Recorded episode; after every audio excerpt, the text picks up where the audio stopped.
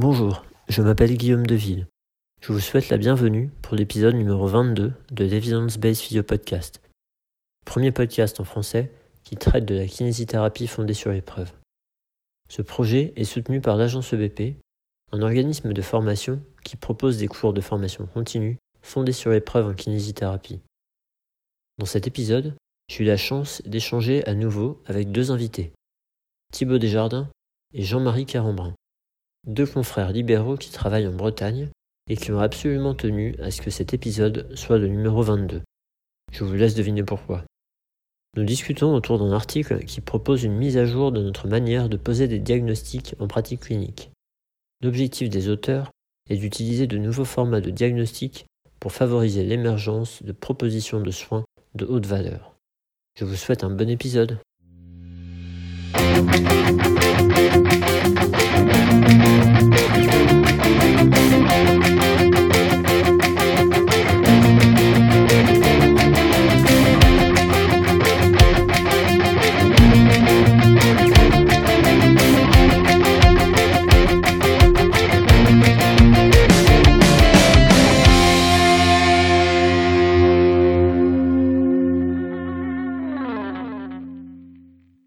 Bonjour à tous, bienvenue pour ce nouvel épisode de l'Evidence Based Physio Podcast. Alors aujourd'hui, j'ai la chance d'être avec Thibaut Desjardins et Jean-Marie Carambrin. Euh, donc euh, bonjour les gars. Salut. Comment allez-vous? Très bien, merci toi? Eh ben ça va, ça va, merci. Euh, comme, d'habitude, ça fait bizarre parce qu'on a déjà discuté depuis un quart d'heure ensemble, mais bon, c'est comme ça, c'est le jeu. Euh, alors, euh, ben merci, merci déjà à vous de m'avoir contacté pour, prévoir cet épisode-là. J'en profite pour inciter les gens à, le faire parce que si vous avez des idées, etc., moi je sollicite parfois des gens, mais n'hésitez pas à venir vers moi, ça fait toujours plaisir. Donc, ben, si vous voulez vous, vous présenter un petit peu aux auditeurs qui, qui vous connaissent un peu. Euh, bonjour. Euh, du coup, je m'appelle Thibaut Desjardins. Euh, je suis kiné, diplômé de l'école de Rennes en 2011. Euh, et je suis, j'enseigne un petit peu maintenant à l'école de Rennes depuis deux ans. Je travaille dans un cabinet libéral exclusivement musculo-squelettique dans les Côtes d'Armor. Voilà. Sinon, je suis assis. Je termine normalement le, le fellowship euh, canadien de TMO, donc qu'on appelle maintenant physiothérapie musculo-squelettique avancée. Euh, je suis aussi assistant formateur du coup pour ce programme-là euh, et membre du coup de la commission de programme pour le futur programme français de, de ça. Euh, donc voilà. Et, euh, et voilà. Ça marche. Euh, euh, t'es à l'IFPEC, c'est ça que t'as dit hein? C'est ça. Tu enseignes quoi euh, comme, euh, Euh, J'enseigne pour les deuxième et quatrième années, surtout de la thérapie manuelle, orthopédique, on va dire, les céphalées, les red flags, un petit peu de Maitland, des choses comme ça, euh, et tout ce qui est bilan neuro et nerf crânien. D'accord. Vraiment dans, dans- toujours dans ce domaine de la TMO là, euh, Ouais, pour lequel tu finis de te former et tu, euh, tu formes aussi en formation continue. Oui. Ok, Ouais. parfait. Merci Thibaut. Jean-Marie. Bonjour, ben moi du coup c'est Jean-Marie Quérambrin. Donc euh, ben, je suis sorti de l'école de Rennes en même temps que Thibaut. C'est là où on s'est rencontrés. Euh, J'exerce en cabinet libéral euh, en musculo-squelettique mais un peu généraliste du coup dans le 22 à Pontrieux. Au niveau formation, moi j'avais fait un cursus en kiné du sport en sortant de l'école. Après, j'ai fait pas mal de divers concepts en TMO, enfin trigger, neurodynamique et tout ça. Puis j'ai enchaîné sur Mackenzie en fait, et du coup, euh, je suis allé jusqu'à l'assertif là, euh, bah, avec Thibaut d'ailleurs, euh, en septembre dernier. Et puis bah, des formations un petit peu annexes et puis plus éparses avec bah, la clinique du coureur ou même avec l'agence. Et puis au niveau bah, lien associatif, du coup, moi je suis référent de la FMCK en fait en dans le département en fait euh, au niveau Bretagne Euh, du coup euh, bon, on organise des workshops des événements avec quatre autres collègues en fait pour le moment Ok, donc voilà très bien. Vous êtes bien, bien actifs tous les deux alors. il y a de quoi faire ouais. Le, le confinement vous a pas trop brimé dans toutes ces activités là? Non non au contraire je crois hein. Enfin, bah pour ce qui est de, du confinement, moi j'étais inscrit sur un e-learning qui m'attendait depuis le mois de novembre, donc euh, j'ai eu le temps de mettre à profit. Et puis j'ai pas mal bossé euh, dernièrement sur, euh, sur le bilan avec Cobus en fait. Je me suis attelé un petit peu à le personnaliser, ça m'a pris pas mal de temps, j'ai pas encore fini, mais. D'accord. Et puis voilà quoi. Et puis après des projets collectifs, on va dire. Oui, oui. Ah, on avait prévu un petit teasing. Apparemment, il y a, une, belle info à annoncer, mais on va la garder pour la fin du coup. Donc, euh, voilà. Faut, tout le monde, faut, faut souffrir, les auditeurs. Il faut nous supporter jusqu'au bout de l'épisode pour savoir euh, ce qui, ce qui va, de quoi il s'agit. Ça marche. Et toi, Thibaut, le, confinement? Euh, Le confinement, bah, pareil, ça m'a permis aussi de, de développer pas mal de, de projets pro que j'avais, mais que j'avais juste en tête. Et là, du coup, on a pu les concrétiser, notamment un avec Jean-Marie, dont on parlera euh, tout à l'heure. Ça va être énorme, vous verrez. voilà. voilà euh, malheureusement, avec les patients, on les a moins vus, mais euh, ça a permis de faire pas mal de choses quand même. Ok, vous avez réussi à être constructif dans cette période-là. Bien joué, bien joué, bien joué. Bon, alors du coup, euh, vous m'avez proposé cet épisode et vous m'avez proposé euh, un article. Alors est-ce que un de vous deux veut bien nous, présenter l'article? Ouais, moi je veux bien vous présenter. Donc euh, c'est un article qui est sorti dans le GOSPT en mars de, cette année, qui s'appelle Driving the Musculoskeletal Diagnostics Train on the High Value Track. Donc c'est un, article qui a été fait par une équipe canadienne, notamment Descaries, qui fait partie de l'université de Laval au Québec. Euh, Christian Longstein, Florent Naï, Florent Naï, je crois qu'il est français mais expatrié au Canada, et Yannick Toussignan Flamme. Et euh, justement, c'est intéressant qu'il soit là, euh, Yannick Toussignan Flamme, parce que cet article fait suite à un autre article de 2017 de Toussignan Flamme avec Chatbook sur, sur un, notamment, tu avais fait un, podcast avec Benoît Similo là-dessus. Et, voilà, c'est un petit peu la suite de, cet article et on trouvait assez intéressant avec Jean-Marie il se divise en trois parties et on va pouvoir en parler un petit peu. Quoi. et puis pour la petite anecdote, quand même, cet article-là, en fait, on, on l'a lu un petit peu de manière indépendante et puis en fait, Thibaut, euh, on communique pas mal euh, dans la semaine et puis pour se passer des articles à lire et des choses comme ça. Et puis Thibaut me dit, euh, tiens, j'ai lu un, vraiment un bon article, je pense que c'est le meilleur article que j'ai lu cette année. Et je lui dis ah bon mais c'est quoi? Et puis donc il me donne le titre et je lui dis bah c'est marrant en fait je viens d'en faire la traduction et tu l'as sur ta boîte mail. Donc tu vois on était vraiment connectés sur cet article là je crois. Mais c'est vrai que c'est une bonne lecture en tout cas. Ok il vous a convenu vraiment à tous les deux. Bah, super vous allez mm. pouvoir nous dire des choses intéressantes. Vous allez pouvoir nous dire bah, du coup c'est quoi qui vous a plu? Dites-moi c'est quoi qui vous a autant attiré dans cet article? Moi, perso, euh, cet article m'a plu euh, déjà en premier lieu parce que il traite de l'intérêt en fait d'améliorer son diagnostic. Euh, c'est quelque chose en fait auquel je me suis vraiment attelé ces dernières années à titre personnel. Et je pense aussi qu'à viser plus collectif, c'est quelque chose qui a vraiment son intérêt pour qu'on soit plus performants tous en fait et qu'on apporte du coup une plus-value à la profession et puis à nos patients surtout. Euh, donc l'intérêt ouais, sur le diagnostic différentiel, alors moi je l'entendais au départ en fait au sens vraiment musculo-squelettique et puis vraiment très technique euh, du boulot. Euh, J'aime vraiment bien le concept de raisonnement clinique et puis de diagnostic au sens large.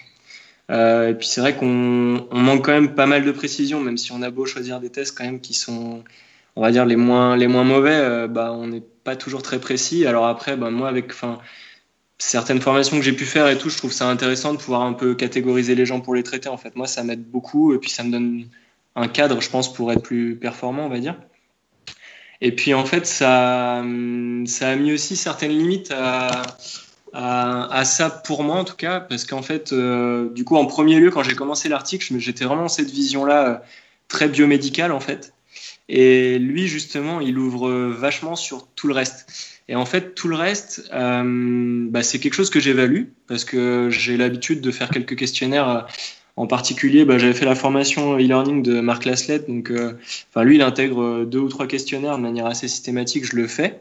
Euh, mais je me suis dit, en fait, est-ce que vraiment ça influence beaucoup ce que je fais derrière? Et là, j'étais un peu moins sûr de moi, tu vois. Et puis, le fait que je m'en suis, que je m'en sois restreint en fait à ce champ biomédical, je me suis dit, bah, en fait, ouais, t'as peut-être pas vu euh, la grande image, quoi. Tu vois, j'ai peut-être pas vu le truc suffisamment large, quoi. Donc c'était un peu euh, cette limite-là.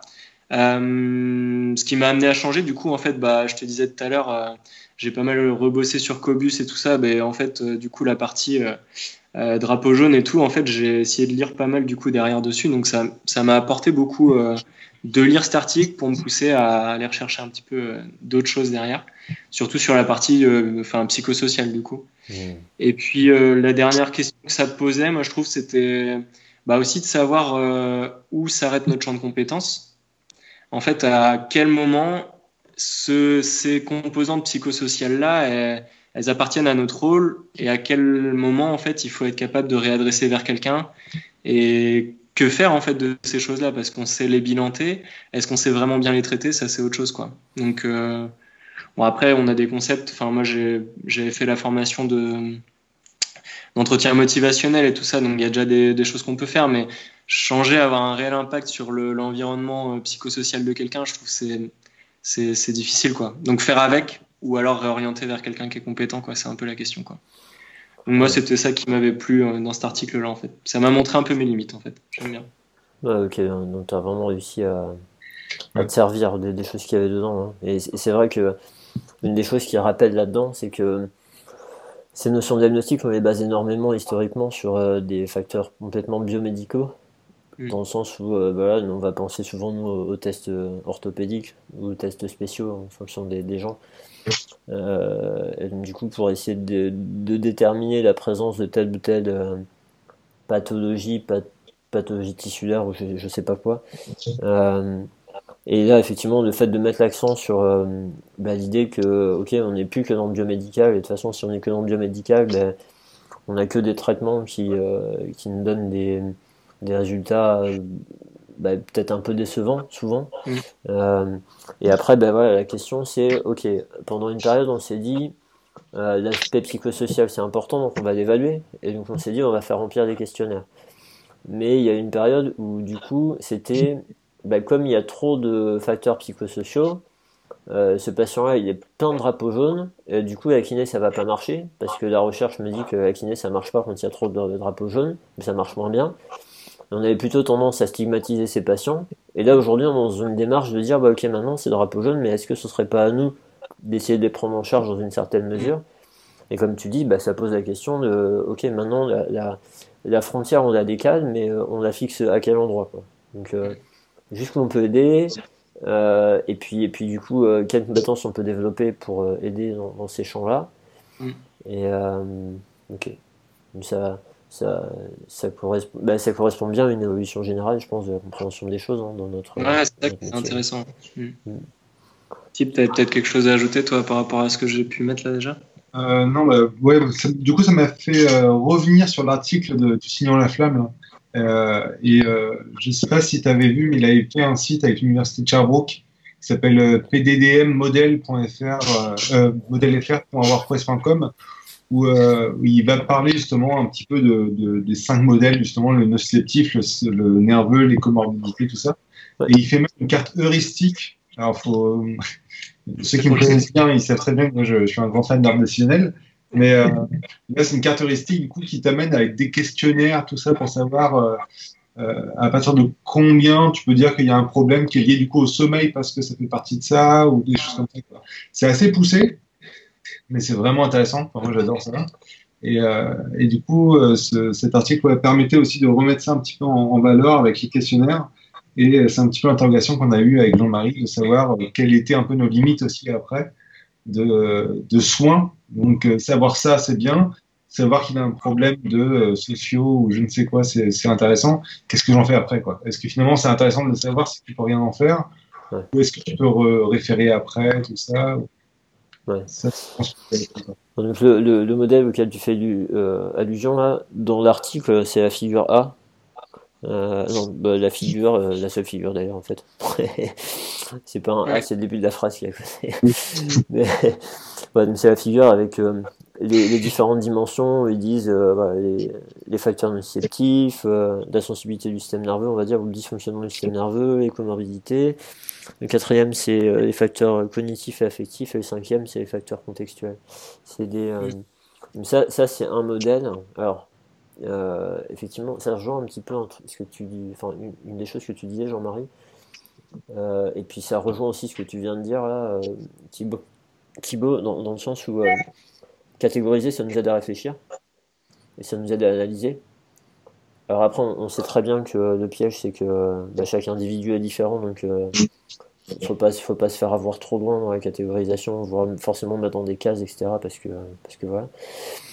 Euh, mais en fait, le, fait de se dire tous ces facteurs-là sont importants, euh, il faut qu'on les prenne en compte, et pour arriver à les prendre en compte, les mettre dans un certain ordre, bah, c'est plus confortable que de tout foutre dans le désordre et puis après de pas savoir trop comment s'en sortir, quoi, cumuler des choses et être perdu. Euh, moi, ça m'a, moi, ça m'a vraiment évoqué. Euh, alors bon, avec les conflits d'intérêts que tout le monde connaît, hein, à, l'agence EBP où on, fait, on propose un cours à la thérapie fonctionnelle cognitive, donc l'équipe de Peter O'Sullivan. Euh, eux, ils parlent de euh, structure de raisonnement clinique multidimensionnelle. Et en fait, c'est vraiment ça. Et est-ce que c'est assez, c'est assez curieux parce que, alors ils n'ont pas exactement les mêmes catégories, mais bah, c'est pas le même nom. Il y a des trucs qui diffèrent un peu, mais euh, bah, dans, dans l'ensemble, ça, ça rejoint quoi.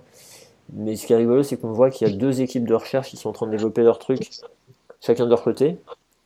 Et moi, ce que je me suis dit, c'est que un des, un des risques, ce serait que ça pousse les gens à, choisir. Et, le problème, c'est que quand on choisit, ben, on a tendance à défendre son choix et à critiquer d'autres. Et, euh, et, moi, ma première, euh, et je pense c'est un biais qui est naturel, hein. moi, ma première réaction, ce serait de dire, mais attends, ils abusent là, parce qu'il y a plein de, enfin, l'équipe de Peter O'Sullivan, ils ont déjà publié des choses comme ça, ils le citent même pas. Et mais je me suis dit, après, attends, euh, voilà, là, tu es en train de vouloir défendre un truc qui te plaît, donc du calme. Comment? En toute bienveillance. Ouais, ouais, ouais, et, et, euh, et du coup, du calme. Mais je, me, et du coup, je me suis posé la question et je me suis dit que euh, l'intérêt par rapport à tout ça, enfin,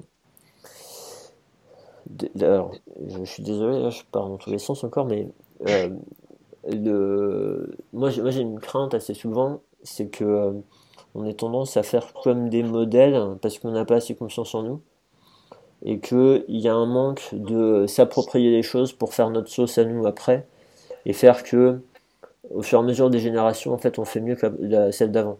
Alors bien sûr bien sûr garder et respecter et, prendre en compte ce qui a été fait avant c'est super important. Et il y a des gens qui ont beaucoup réfléchi euh, tu parlais de Mackenzie tout à l'heure. Il y a des euh, moi j'ai été beaucoup dans ce monde là je suis moins mais mais il y a des choses dans le bouquin de Mackenzie que lui il a écrit au départ qui sont ultra actuelles par rapport à ces notions psychosociales en fait. Donc mmh. euh, ils ont déjà réfléchi à ça et intégré ça et comment améliorer avec ce qu'on sait maintenant? Enfin voilà, je, suis plus là-dedans et donc ce que je me dis c'est que parfois au lieu de choisir un modèle ou un autre, à la limite d'un point de vue euh, pour prendre confiance, peut-être en adopter un et puis prendre confiance, euh, voir ce qui nous va, ce qui nous va moins bien, etc et potentiellement tester un autre, mais après faire son truc à soi, quoi. Parce que le problème de ces catégories-là, c'est que parfois les termes, ils sont assez vagues. On, comprend tous ces dimensions de douleur, etc. On va tous se mettre d'accord sur, ouais, il y a des notions euh, affectives, émotionnelles, euh, euh, cognitives, psychologiques, etc.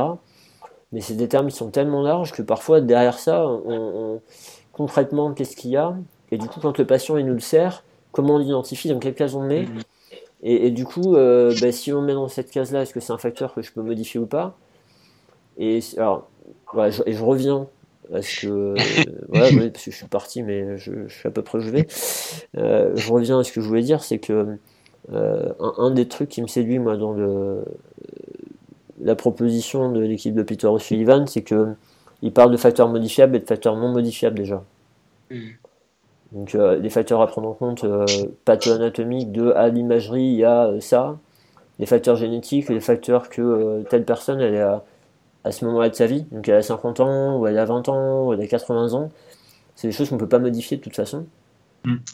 Et il faut les prendre en compte, mais, mais on, on sait qu'on ne pourrait pas les modifier. Donc après, essayer de se focaliser sur qu'est-ce qu'on peut modifier. Et là après, c'est par rapport aux compétences que j'ai actuellement, sur quoi je peux jouer quoi. C'est parce que et, et, et, euh, peut-être au-delà de euh, quel est le rôle des kinésithérapeutes, c'est quel est le rôle que je me donne aujourd'hui?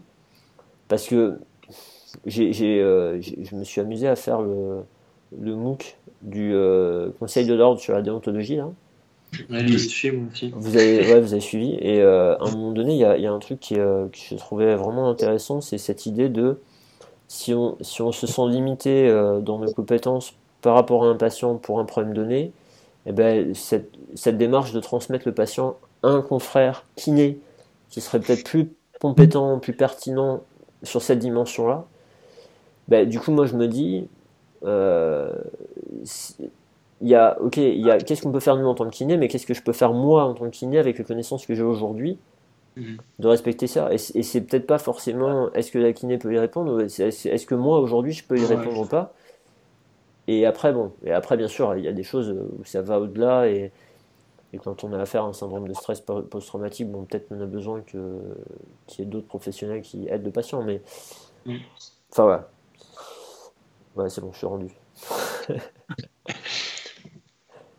ça, c'est super intéressant. C'est aussi pour ça qu'à mon avis, on continue de se former. Et, euh, et c'est aussi le risque un petit peu des, des, chapelles, on va dire, quand on parle de, de chapelles en, en kiné, c'est que du coup, quand tu commences une formation, après tous tes patients, tu as l'impression qu'ils répondent à ça. Quoi. Tu vas faire du Mackenzie, tout d'un coup, ben, tous mes patients répondent à Mackenzie. Tu fais du dry bah oui, ça marche tout le temps sur mes patients. Et en fait, euh, au fur et à mesure, bah non, c'est l'approche de toutes ces choses-là qui permettent d'avoir d'avoir une bonne approche, mais surtout un bon raisonnement clinique. Mais euh, ce qui est le plus important, à mon avis, dans le raisonnement clinique, c'est pouvoir aussi euh, mélanger ces concepts-là et en faire euh, ton propre concept par rapport à tes patients. Parce que même chose, les tests que tu peux utiliser, même les tests mécaniques, ont été faits des fois sur des militaires aux États-Unis, tout ça. S'il est valide pour eux, il n'est pas forcément valide pour Maminova que tu reçois un vendredi euh, qui a 80 ans. donc c'est même chose. Hein. Est-ce que les gold standards sont les bons ou pas? Ouais, c'est vrai que ça, ça, pose ces questions-là. Donc encore une fois, euh, les notions de test orthopédique, euh, bah, on connaît beaucoup de limites à ça. Après, comme toujours, hein, pas, pas jeter le bébé avec l'eau du bain et pas, pas, pas abandonner le biomédical. Et mais juste connaître, enfin, le, piège qu'on a eu, c'est de trop se focaliser là-dessus, je pense historiquement, et puis aussi le fait, comme tu dis, de généraliser trop vite en fait. De dire il y a une étude qui a montré ça, donc du coup c'est valable pour tout le monde, et d'oublier la population qui avait été étudiée dans l'étude, les limites de l'étude, etc.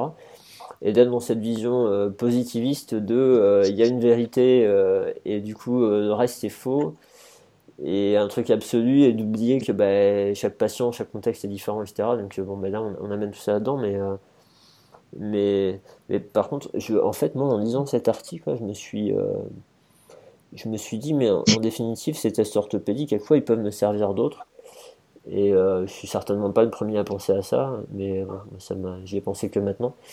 Euh, mais je me suis dit, un des trucs où ça peut vraiment aider, c'est que si, tu vois, tu parlais du gold standard, si le test orthopédique, il me permet de prédire ce qu'il va y avoir à l'imagerie, avec plus ou moins de précision, et même si à la limite on s'en fout de ce qu'il y a à l'imagerie parce que ces modifications tissulaires là, elles sont peut-être pas si importantes que ça pour euh, savoir si on va aider le patient ou pas. Bah, est-ce que là, ça peut pas nous aider Alors, bon, ça c'est lié à l'activité que j'ai en ce moment, mais nous aider à aider les médecins à pas faire un examen d'imagerie pour rien, parce qu'on peut prédire plus ou moins bien en fonction des tests ce qu'il va y avoir à l'examen d'imagerie, de ne pas perdre de temps, d'argent, de, de générer de la crainte pour rien pour les patients, etc. Je sais pas ce que vous en pensez de ça. Euh, si, si. Justement, on en parlait, c'est un sujet un petit peu, mais on en parlait avec Jean-Marie. Les gold standards, notamment, qui euh, non, sont euh, la, le test de référence, on va dire, euh, qui devrait avoir une spécificité de 100%. Euh, et finalement, on se rend compte aujourd'hui que bah, les spondylolisthésis, il y en a des asymptomatiques. Et si on fait ces tests-là, enfin, je ne sais pas si c'est clair ce que je dis, mais en gros, le gold standard, en fait, il n'a sûrement pas une spécificité de 100%. Et après, on fait des calculs par rapport à ce gold standard qui n'est finalement pas exactement fiable. On part du principe, quoi. Ouais, on part du principe que c'est fiable sur une population. Et après, nous, on fait un test sur un, sur un test qui n'est peut-être même pas fiable par rapport à toi, ta population. Donc, euh, c'est sûr que ça fait prendre la tête, c'est sûr que ça fait un petit peu remettre un petit peu euh, tout en question, mais, euh, mais ce qui est bah, important, c'est aussi le test-retest avec tes patients et tout ça. Quoi. Oui, on parle vraiment de diagnostic après. Parce que ça peut t'apporter aussi en termes de suivi au quotidien. Quoi.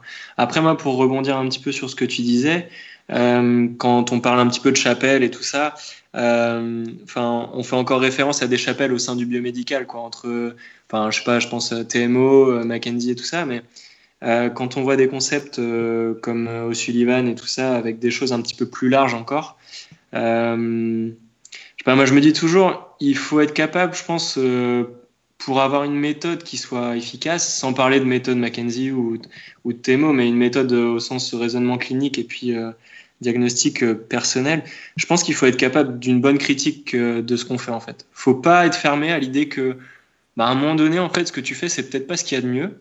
Et puis si jamais on t'apporte quelque chose qui est mieux, bah plutôt que de défendre ton truc, bah prends le truc qui est mieux en fait, tu vois. C'est si ça t'apporte plus et que ça te permet d'être meilleur. Moi, je suis, enfin, j'ai fait l'assertif euh, Mackenzie cette année. Euh, J'apprécie beaucoup ce cadre-là. Moi, il m'a énormément aidé et je m'en sers au quotidien. Enfin, sur le test-retest ou des choses comme des choses comme ça. Moi, je trouve ça hyper pertinent. Euh, sans manquer de respect à la formation, il y a des choses que je trouve pas forcément cohérentes. Et j'espère qu'on est capable d'accepter cette critique-là parce que moi, je me la fais à titre individuel dans mon exercice. Je vois bien qu'il y a des fois où il y a des choses que je fais par méthode qui répondent pas comme la méthode le décrit. Et je pense que si t'es pas capable de critiquer ça, bah tu t'enfermes complètement dans quelque chose de, ouais un peu un peu chapelle quoi du coup euh, à se défendre quoi. Je trouve que c'est c'est bien de pouvoir euh, être critique sur l'aspect biomédical, aussi sur l'aspect euh, psychosocial, s'ouvrir un peu à d'autres choses. Le but, c'est qu'on soit le plus complet possible et les, enfin, le plus performant possible dans ce qu'on fait, quoi. Donc, clairement, s'ouvrir, quoi. On, en revient, toujours à ces difficultés de. Plus on a des points de repère et plus on se sent sûr et en sécurité. Et donc, du coup, ce soit une méthode qui nous dit bien quel algorithme suivre euh, que ce soit euh, des connaissances euh, de tests qui vont nous dire ci, qui vont nous dire ça, et, ou une étude qui va dire que ça c'est mieux que ça. Donc c'est rassurant d'avoir des certitudes. Et on, en revient à un thème qui ressort à chaque fois maintenant dans les podcasts, c'est cette notion de gérer l'incertitude et d'accepter que déjà gérer son, son, point de vue, l'incertitude que moi j'ai forcément la bonne réponse et du coup, bah, ce que tu dis, c'est que peut-être parfois il y a des gens qui vont me proposer des choses encore mieux que ce que j'avais en tête. Donc avoir cette ouverture d'esprit, c'est une sacrée force. Et après, euh, dans cette notion, je, réfléchis beaucoup en ce moment à, cette notion de, on va chercher à opposer, mais, euh, mais en fait peut-être que le nouveau truc, il va être intéressant pour plein de patients, mais peut-être que l'ancien truc, il reste plus intéressant pour d'autres patients, quoi. Donc mm-hmm. euh, comment essayer de combiner plutôt que d'essayer de choisir? Alors, choisir pour un patient, une situation clinique, etc., mais choisir de façon définitive pour sa pratique, plus va et plus je me dis que c'est dangereux, en fait. Hmm. Mhm. complètement. Je pense qu'il ne faut jamais être définitif. Ouais, c'est pas facile. C'est aussi la, définition de, l'EBP. Hein. Il y a beaucoup de gens qui oublient que l'EBP, il y a la part euh, patient qui est, qui est là et qui est aussi importante que la part étude. Mm. il y a beaucoup de gens qui disent bah, Tu travailles au BP, du coup, tu regardes que les études. Bah non, en fait, les études, j'en fais tous les jours avec mes patients, en fait. Chaque patient, c'est un égal. Et en fait, euh, j'essaye d'apporter ce truc-là là-dedans, mais. Euh, c'est ça, ouais. Ouais puis, puis savoir se centrer, euh, se centrer vraiment sur les besoins du patient, parce que là, là du coup, on aborde les, les préférences qu'on peut avoir en tant que thérapeute, hein, et c'est pareil, hein, ça fait partie de, du concept de l'EBP, hein, l'expertise du thérapeute, et, les préférences du thérapeute vont rentrer là-dedans. Mais euh, si on veut être centré patient, bah, c'est aussi, euh, aussi savoir répondre, enfin proposer un truc qui va aider le plus le patient par rapport à, à ce qu'il cherche lui à améliorer en fait.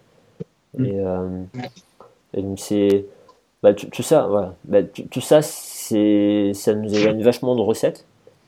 C'est très inconfortable. Après, après, il y a cette notion de je suis désolé parce que je sais plus si j'en ai parlé à une personne comme ça ou dans un podcast, donc euh, si je répète, ben, désolé pour ça. Mais euh, cette notion de, avant d'arriver à être créatif, parfois il faut des bases quoi. En, cuisine, il y a des gens qui apprennent des bases avant de faire des plats super créatifs. Alors bon, il y a peut-être des gens qui arrivent à être créatifs direct, j'en sais rien, mais mais assez souvent quand même le fait d'avoir des bases donne un minimum de confiance pour après être créatif. Et donc mmh. le fait de d'avoir des, des, algorithmes, d'avoir des choses qui nous guident bien, qui nous rassurent pour démarrer, se faire la main. Euh, c'est sans doute une étape qui peut être utile. Et encore une fois, c'est pas universel. Il y, y, a des gens qui n'ont pas besoin de ça. Il y a des gens qui en ont besoin de plus. Ce qu'il faut espérer, c'est que bah, faut faire confiance dans la capacité de chacun à se libérer de ça à un moment donné et à, à prendre du recul et à, faire confiance à son raisonnement à lui et à son expérience clinique, et, etc. Quoi. Ça, ça fait un peu écho. Euh, enfin, quand tu dis ça, moi, ça me fait un peu penser à l'automatisation de certaines tâches aussi. En fait, euh, on peut parler de la conduite, par exemple, mais quand tu apprends à conduire, tu es juste focalisé sur passer ta vitesse, quelle pédale et machin. Tu n'es même pas concentré sur le paysage ou la route. On se dit, si une des qualités premières qu'il faut, c'est de l'écoute, bah, si tu es concentré sur quel test je dois faire, qu'est-ce que maintenant, qu'est-ce que je dois mettre en place, etc., tu as moins de temps aussi pour ça. Et finalement, d'avoir quelque chose de très routinier, de un petit peu décisionnel en toi, enfin un petit peu d'algorithme, de, savoir ce que tu dois faire à quel moment et que c'est vraiment très automatisé, ça va te libérer euh, enfin de la place pour être à l'écoute de ton patient, pour lui faire comprendre que bah ouais que tu es disponible, que enfin et du coup être beaucoup plus pertinent aussi quoi. Enfin, ça répond un petit peu, enfin, ça rebondit un petit peu sur ce que tu disais là, quoi. Ouais, c'est ça te fait rejoindre ça. Il y a, il y a cette dimension euh, que, que j'ai tendance à, à, dire assez souvent en formation, de, notamment des formations d'entretien motivationnel, où euh, cette notion de, à un moment donné, pour arriver à intégrer du, ce genre de raisonnement et vraiment être attentif à, à ce qu'on dit, à ce que dit le patient, etc. Euh, si on n'est pas un minimum à l'aise et un peu automatique avec notre raisonnement clinique, si on est en train de se battre avec les deux en même temps, l'effort cognitif, il est, super important. Donc, euh, du coup, moi, je suis toujours un peu inquiet. Alors, bien sûr que c'est intéressant pour nous parce que ça fait tourner la boîte, mais euh, quand on a des participants à des formations qui font 5-6 formations par an, je me dis, mais comment est-ce qu'ils peuvent intégrer ça? Et comment, comment est-ce que ça se traduit vraiment par du changement de pratique au cabinet, en fait? Et est-ce qu'ils font pas juste une formation parce que je sais pas, cette formation, ça leur plaît, ça les intéresse, etc. Et quel est vraiment l'impact pratique derrière? On est en train de réfléchir beaucoup à ça en ce moment. Et euh, donc, euh, au tout début, là, à un moment donné, il y avait la notion d'acceptation qui est ressortie. Quand tu disais que savoir fixer nos limites en tant que kiné et accepter que ces limites elles soient là et que c'est pas grave de passer la main, etc. Mmh. Bah aussi cette acceptation de dire que développer, vraiment prendre le temps de développer certaines compétences pour, euh, pour apprendre à mettre d'autres, et peut-être pas tout à la fois. Et ça, c'est tellement dur quand on a une certaine variété de patients. On se dit qu'on on est en train de choisir de optimiser pour ce patient-là, et puis il y en a un ou deux là où ça rame, et temporairement, on, dit, bah, eux, ils vont rester un peu en rade. Et... Enfin, je sais pas ce que vous en pensez, ça, moi, dans mon expérience, ça a toujours été compliqué, ça. Ah oui, c'est sûr c'est sûr. Hein, des fois, tu, vas dire, bah, tiens, je vais, faire du, je vais voir euh, une formation de sport parce que euh, j'ai 3-4 patients qui font du sport dans ma, dans ma patientèle. Et au final, peut-être que je les revois plus et tu te dis, putain, j'ai déjà oublié tout ça parce que je ne fais plus cette formation, je ne je pratique plus ça. Et... C'est sûr que ça, c'est quand même. Euh, ouais, après, moi, je pense que, bah, justement, comme tu disais, un petit peu être capable de connaître ses limites. Alors je pense qu'un outil quand même qu'on peut avoir si on n'a pas les ressources euh, internes, c'est d'avoir des gens autour de soi. Enfin, moi, je sais qu'avec Thibaut, on communique pas mal sur des cas de patients ou des choses comme ça. Je pense qu'il ne faut pas trop hésiter non plus à avoir recours à des collègues. Et il y a des fois des trucs qu'on connaît hein, et qu'on voit pas forcément. Et je trouve que d'en parler, en fait, des fois, ça peut juste te faire.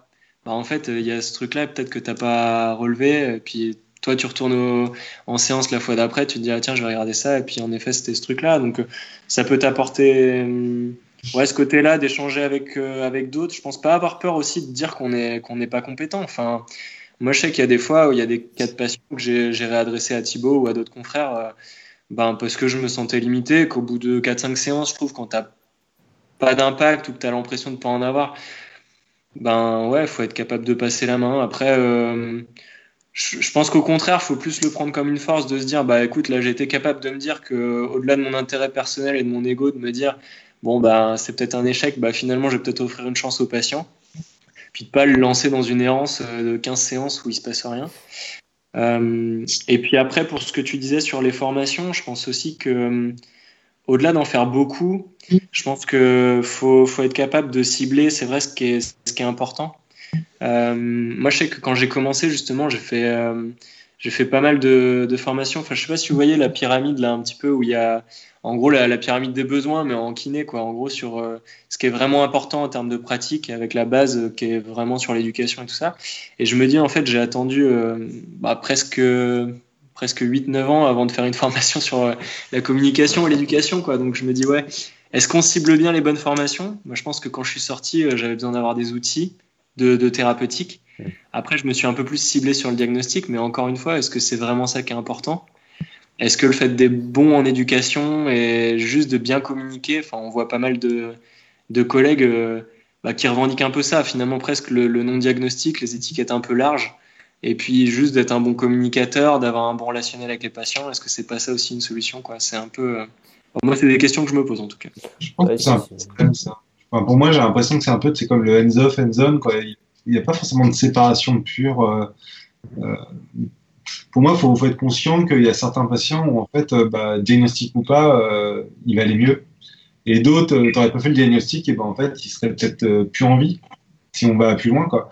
Je pense que c'est important justement de, faire le tri là-dedans. Et ouais, il y a quelque chose qui m'avait pas mal aidé justement pour pouvoir me remettre en cause, c'est que j'avais fait une formation avec Chad Cook euh, et euh, il nous avait dit que son fils s'était fracturé le, le poignet, euh, le scaphoïde, et il s'était jamais rendu compte. Quoi. Il avait fait plein de tests et tout, il n'a jamais réussi à lui à le diagnostiquer. Quoi. Je me suis dit, si Chad Cook n'arrive pas à le diagnostiquer, j'ai le droit de faire des erreurs. Quoi. Hmm.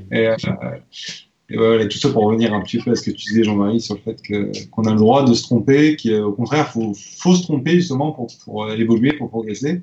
Et euh, s'entourer de gens aussi qui sont intéressés, investis. C'est super intéressant justement pour euh, quelqu'un avoir, avoir, son expérience, euh, peut-être même des formations complémentaires entre nous ou, quoi. Euh, et je pense que ça peut pousser justement des gens à aller se former sur des choses qu'on n'aurait peut-être pas pensé. Toi, on a fait euh, entretien motivationnel tous les deux, on a fait Mackenzie tous les deux. Là, il se lance dans l'aventure euh, canadienne euh, bientôt. Mhm. Je pense que c'est important justement qu'on puisse communiquer un petit peu sur comment on réfléchit et, pourquoi on réfléchit. C'est, bah, comme, comme tu dis, hein, c'est vraiment une force hein, d'arriver à avoir ce recul. Et, du coup, quand tu, quand tu disais transmettre le patient, de ne pas entraîner de perte de chance pour le patient, eh ben, c'est au lieu de se centrer sur notre frustration de nous, on ne veut pas accepter qu'on n'y arrive pas, euh, se dire ben non le plus important ça reste le patient. Du coup euh, pas rester sur moi mais, mais me préoccuper du patient pour que lui puisse avoir des soins. Et, tant pis si moi je me trouve en échec le plus important ça reste le patient.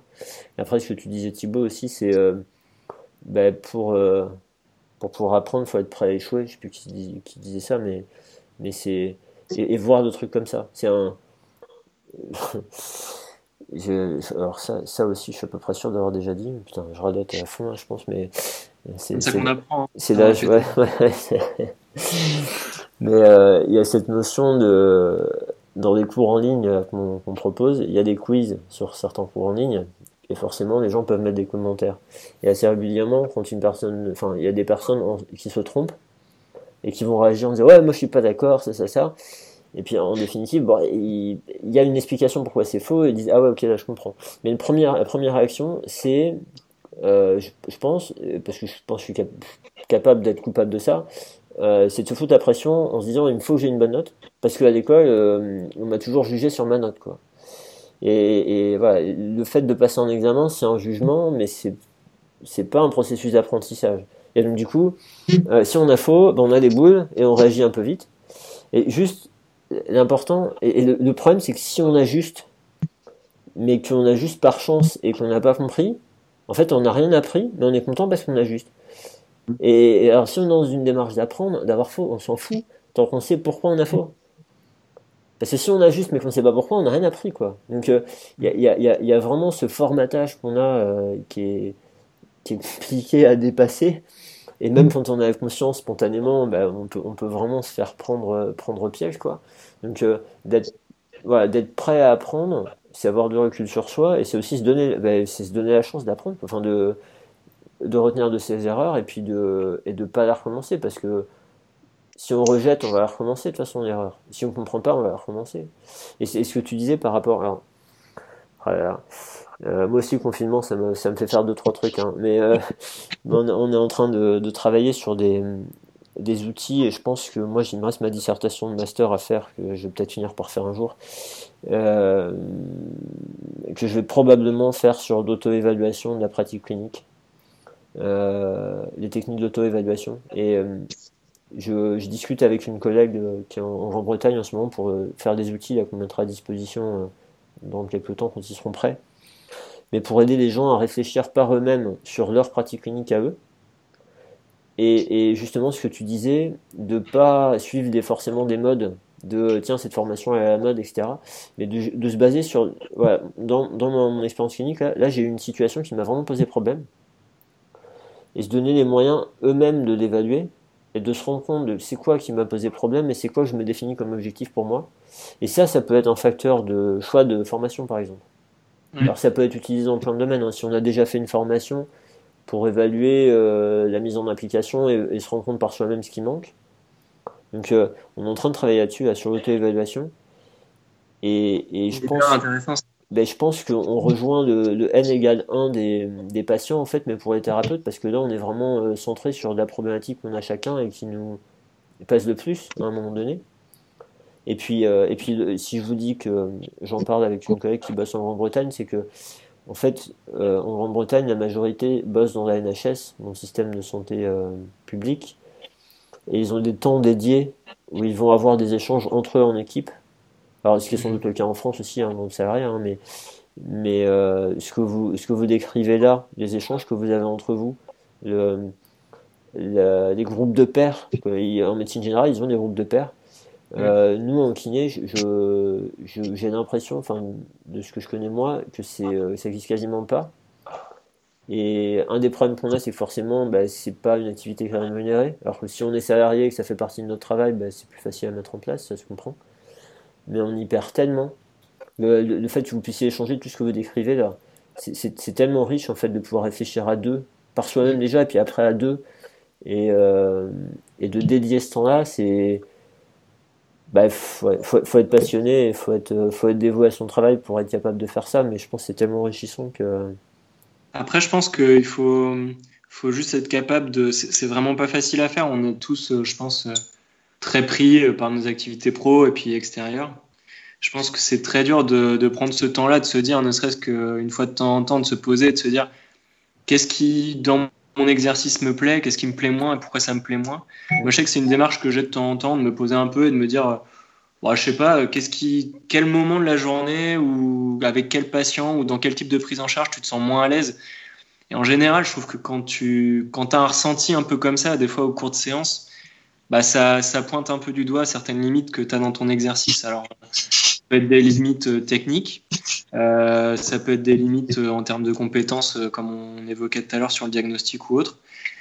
C'est vrai que je trouve que la communication avec des confrères, elle apporte beaucoup sur ce point de vue-là, parce que déjà, ça te confronte à d'autres façons de procéder.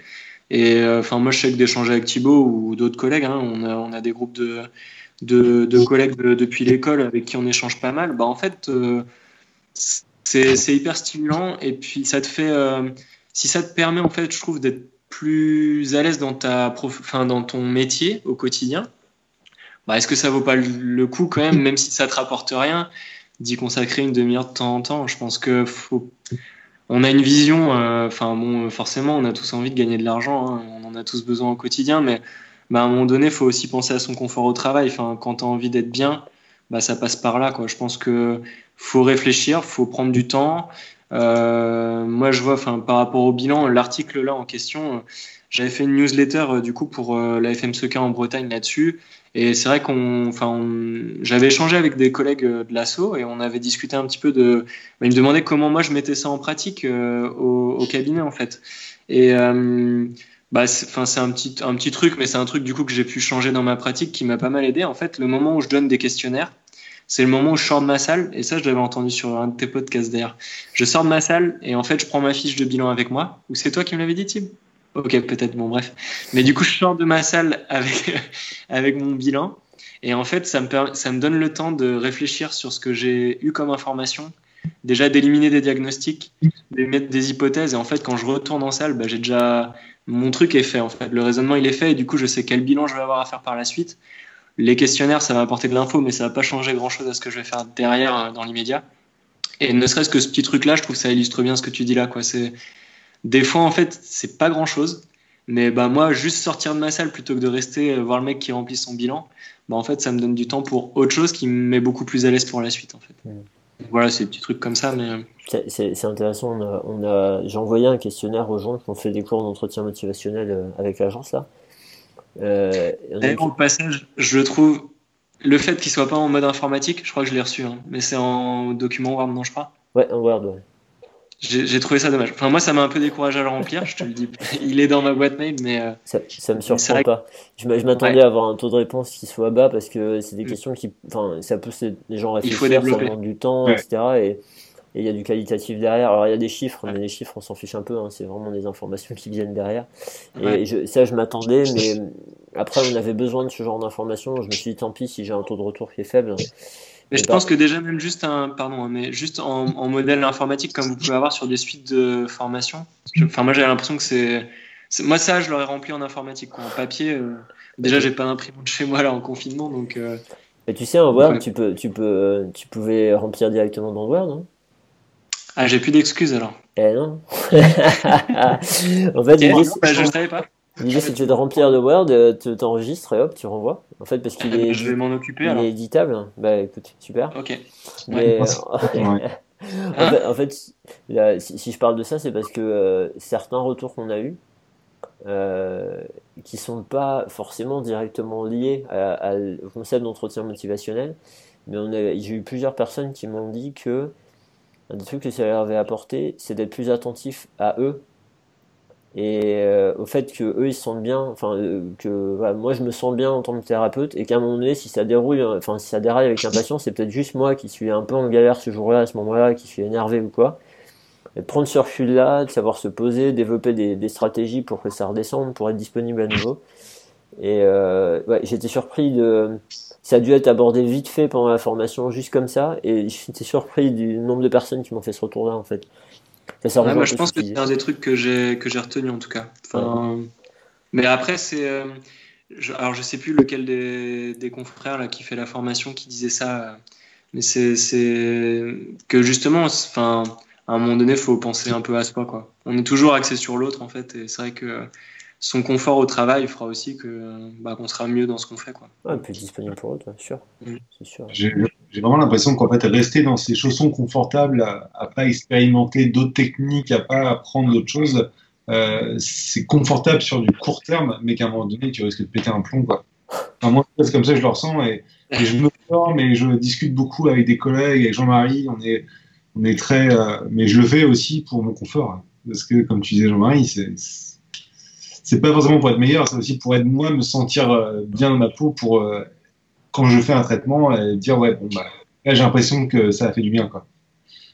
Alors c'est pas toujours, ça, peut être un peu paradoxal parfois quand même, parce que du coup ça te met quand même dans une situation où c'est pas toujours très confortable, parce que se mettre en question c'est pas toujours très agréable, euh, puis d'accepter bah du coup la part de doute un petit peu comme tu disais tout à l'heure, je pense que il y a des gens qui tolèrent mal ça. Enfin, moi, je sais qu'il y a des moments où il n'y a pas trop de place pour ça, et puis c'est presque les moments des fois où c'est plus simple en fait parce que tu réfléchis pas trop. Mais bon, après, euh, après, vu ce que ça peut apporter sur le long terme, c'est sûr que je pense que c'est pas à négliger. Il y, a un truc qui est, enfin, j'ai l'impression qu'il y a un truc qui est toujours un peu difficile. C'est une étape à passer. En fait, il y a plein de choses qui apportent euh, énormément de façon surprenante, mais tant qu'on l'a pas fait, on peut pas s'en rendre compte. Et c'est euh, assez bizarre parce que ça me fait penser à des choses que je peux échanger avec des patients parfois. Enfin, les, euh, des patients qui font pas d'activité physique et euh, en fait ils peuvent pas imaginer que ça peut être agréable de courir par exemple. Mm. Tant qu'on n'en a pas chié pendant un certain temps, ça, ça peut pas être agréable de courir. Et on peut pas s'imaginer que ça puisse l'être en fait. Mais euh, et là, c'est aussi ce que tu disais par rapport à la pratique. Un, des trucs en entretien motivationnel, en fait, si on a fait ce questionnaire-là, c'est aussi parce que. Euh, euh parce que. Euh, bah, alors, la science le dit, mais par expérience, on le voit vraiment. L'entretien motivationnel, tant qu'on n'a pas fait de supervision, tant qu'on n'a pas fait de l'analyse de sa pratique avec une personne un peu plus formée, on n'attend pas un niveau suffisant pour, euh, pour faire des différences dans les études. Voilà, déjà, ça c'est clair. Mais, mais même, ça se voit. Moi, je... Et ça, c'est se mettre en danger parce que c'est euh, enregistrer sa pratique, la partager avec quelqu'un d'autre et l'analyser. Du coup, c'est vraiment pas confortable. Par contre, une fois qu'on l'a fait, bah, bon sang, on a envie de refaire parce que ça. C'est incroyable à quel point. Là, c'est ce que vous dites dans vos partages. On s'expose, on se retrouve à avoir peur du jugement d'autres et on a envie de protéger son estime de soi, ce qui, est, normal, hein, parce que euh, si on n'a pas d'estime de soi, ben, on est perdu et puis on n'est pas bien. Donc, euh, et comme tu dis, il y a des moments dans la vie où c'est plus confortable que d'autres en fonction de ce qui nous arrive euh, par ailleurs, mais, mais ça, ça, ça apporte tellement. Mais voilà, cette, arriver à passer ce, ce cap-là sans pouvoir réaliser tout ce que ça va pouvoir nous apporter, parce que tant qu'on n'aura pas d'expérience, on ne peut pas le réaliser. Je trouve que ça, c'est un truc qui est difficile en fait. Moi, je trouve, vraiment intéressant qui, qui, rejoint un peu ce que tu dis, c'est euh, euh essayer au maximum d'accueillir des stagiaires. Les accueillir en tant que, que moi je suis un prof et toi l'élève, mais plutôt en tant que on est deux collègues et on va réfléchir ensemble pour le patient. Et là, on est à deux cerveaux pour réfléchir pour lui. Et je trouve que c'est un, un, plus pour le, moi, je sais que j'en prends et j'en prends pas juste pour eux, j'en prends aussi pour moi. Quoi. Je trouve que ça m'oblige, moi, à pas être. Euh, oh, bah lui, on va lui faire ça, puis euh, de toute façon, j'ai pas de caméra, et voilà. Non, là, je suis, tout le temps obligé d'être au taquet avec mon patient et on est à deux réfléchir, je trouve ça vraiment euh, stimulant. Ouais, je suis assez d'accord. C'est vrai que ça. Moi, je trouve que ça apporte deux choses. Déjà, ça t'apporte le fait d'extérioriser un peu ta pensée, en fait. C'est-à-dire que tu expliques dans les phases de diagnostic, je trouve au départ. Après, c'est de l'échange, mais du coup, tu expliques ton propre raisonnement. Euh, donc déjà, le fait de verbaliser ce que tu fais, je trouve que ça te fait moins rater de choses. Et puis moi, ça synthétise beaucoup plus que les choses que je vais éliminer ou garder. Et après, je trouve ce que ça apporte d'intéressant, c'est l'aspect critique, parce que du coup, là, la critique, elle vient de quelqu'un d'autre. Et des fois, en fait, il y a des questions où tu vois bien que ce que tu réponds, ça justifie pas du tout ce que tu fais. Donc, du coup, ça te pousse à aller chercher attends, pourquoi j'ai fait ça? Puis c'est vrai que c'est hyper, hyper stimulant, quoi. Ouais. Bah, encore une fois, les gars, ça demande un, vrai recul hein, sur soi. Hein. Donc, euh, c'est. du travail. Il y a toujours la citation d'Albert Einstein qui dit euh, La folie, c'est de faire toujours la même chose et de s'attendre à un résultat différent. Elle est bien, celle-là. C'est ça. Ouais, il a, apparemment, il a dit deux, trois trucs intelligents, ce gars. Paraît-il. On n'entend plus trop parler d'ailleurs. ouais, non, je sais pas ce qu'il devient. Avec le confinement, peut-être, je sais pas. Mais euh, ouais, non, c'est bon, c'est intéressant tout ça. Euh, bah, sinon, on avait un article au départ. Je sais pas trop, mais euh, ouais, vous en faites pas, ça c'est ça c'est de ma faute, hein. c'est moi qui. Bah, après, du coup, je pense qu'on a abordé pas mal de choses. en tout cas, moi, je voulais aborder euh, déjà avant même qu'on ait présenté l'article. Donc, ça, ça, fait balayer. Hein. Les, en, fait, en fait, ouais, on a parlé du premier point, enfin de trois parties, on a parlé de la première partie, mais euh, à la limite, est-ce que vous voulez juste euh, nous dire ce que sont les, trois parties, juste pour, euh, pour avoir un cadre, et puis là, comme ça, on va voir s'il nous reste des choses à, dire en lien avec tout ça. on se refile la patate chaude. non, bah après. Je peux te faire, oui, moi je me suis pris une, des petites notes. Oh, tu veux dire qu'on présente un peu de manière synthétique, quoi, juste. en gros, il y a. Ouais, vas-y la partie introduction, du coup, euh, mais d'ailleurs, il y avait une notion qui, enfin, à laquelle il faudra qu'on revienne peut-être tout à l'heure, mais ça, ça, rebondissait un peu tout à l'heure quand tu parlais, là, j'avais, ça me faisait penser justement à cette, euh, à cette première partie-là. Il euh, faudra que je retrouve pourquoi, mais. oui, ici, tiens d'ailleurs, tant que je l'ai et que je l'oublie pas. En fait, je trouve que dans l'introduction, ce, qui est, ce qui est intéressant, c'est que il exprime le fait que malgré le fait qu'on développe notre diagnostic et tout ça, finalement, quand on analyse ça sous le prisme des études qui sortent et tout ça, bah, les résultats sont souvent assez moyens en fait, malgré le fait que notre prise en charge elle soit optimale, en tout cas selon les recommandations quoi. Et je trouve que ça met bien en valeur le fait que est-ce qu'on est-ce cible pas trop sur une, enfin, sur la partie émergée de l'iceberg en fait et et est-ce qu'il ne faudrait pas se concentrer sur, enfin non, j'ai dit émerger, c'est immerger. Et puis est-ce qu'il ne faudrait pas se concentrer finalement sur autre chose pour améliorer encore notre prise en charge en fait? Enfin voilà, c'est une petite aparté. En gros, il y a trois parties. Du coup, il y a donc le lien manquant entre le diagnostic musculo-squelettique et les résultats pour le patient. Donc, ça rebondit un petit peu là-dessus. Euh, les cadres diagnostiques, donc la prochaine étape après des tests spéciaux. Euh, donc là, il développe un petit peu son, modèle justement, qu'on a détaillé là sur la figure. Oui. Euh, donc il fait un exemple par rapport à la lombalgie euh, et un exemple sur le, la douleur fémoro-patellaire. Et puis la dernière partie, en fait, c'est passer des études de précision diagnostique aux essais diagnostiques randomisés. Donc en gros, euh, comment les chercheurs peuvent aider les cliniciens et les patients? En gros, lui il développe un modèle, euh, une trame en fait euh, d'études de ce que de ce que pourraient être les futures études pour du coup prendre en considération cet aspect-là psychosocial en plus en fait. Ouais. Bah, Ce qui est assez intéressant hein, quand on y réfléchit. Bah, clairement, c'est intéressant, et puis ça, ça rejoint euh, ce qui se passe vraiment en pratique clinique. En fait, euh, dans, cette notion de recherche, d'essayer de tout isoler pour comprendre les détails euh, des, ingrédients un par un, ça, ça s'applique pas à la vraie vie. C'est parce que parfois il y a deux ingrédients, quand on les combine, on a des effets bien supérieurs que de les prendre juste un et l'autre. Mais, mais encore une fois, là, c'est mon truc qui est ressorti. l'approche de la thérapie fonctionnelle cognitive est déjà là-dedans depuis un certain temps. Et ce genre d'étude, euh, enfin, pour moi, l'étude de Fersum en 2013, je crois, elle a déjà été faite sur ce modèle-là, en fait. Ok. Donc, euh, c'est c'est important de le mettre en avant, de, mais il y a, il y a déjà des gens qui l'ont fait. Euh, Ça manque un peu de reconnaissance alors. bah ouais, mais encore une fois, c'est c'est mon biais, c'est mon biais. Juste, euh, pff, après, après c'est toujours difficile parce que quand, on se lance dans un, sujet, euh, il faudrait faire une revue systématique sur différents points de ce sujet-là pour être vraiment complètement à jour. Donc euh, c'est pas évident. Bon maintenant après on a affaire à des universitaires donc on pourrait espérer ça quand même de, ces personnes-là. Euh, après on sait pas ce qui se passe en termes de courant de pensée. Il y a des gens qui ont du mal à supporter parce que parfois ils ont des idées proches et que d'avoir la primauté c'est toujours plus agréable etc. Euh, puis le contexte universitaire fait aussi qu'ils ont une pression particulière euh, qui peut les amener à raisonner là, comme ça alors que c'est pas des personnes qui auraient raisonné comme ça au départ mais enfin voilà il y y y a plein de dimensions mais pour moi, ça, c'est pas quelque chose de nouveau. Euh, maintenant, de le rappeler, de souligner, etc., bon, c'est c'est intéressant. Et puis, si on considère que euh, euh, ben, il y a une équipe en Australie qui va toucher une certaine population de praticiens, et puis il y a une équipe au Canada qui va en toucher une autre, ah bah, youpi. Parce que comme ça, ça touche plus de gens avec ces concepts-là. Voilà, c'est, euh, Ouais, puis finalement d'avoir peut-être des, des versions un petit peu différentes, enfin des modèles qui sont semblables mais qui sont différents. Ça peut aussi, euh, finalement, peut-être que tu seras pas sensible à ce que va présenter Sullivan et puis euh, Sullivan, et puis peut-être que ce modèle-là te conviendra plus et t'amènera à pratiquer comme ça, quoi. Enfin, je- au final, ça peut, ça peut ouvrir peut-être plus de portes euh, derrière, quoi. ouais, je pense. Je pense, je pense que ça peut, ça peut toucher plus de gens, en fait.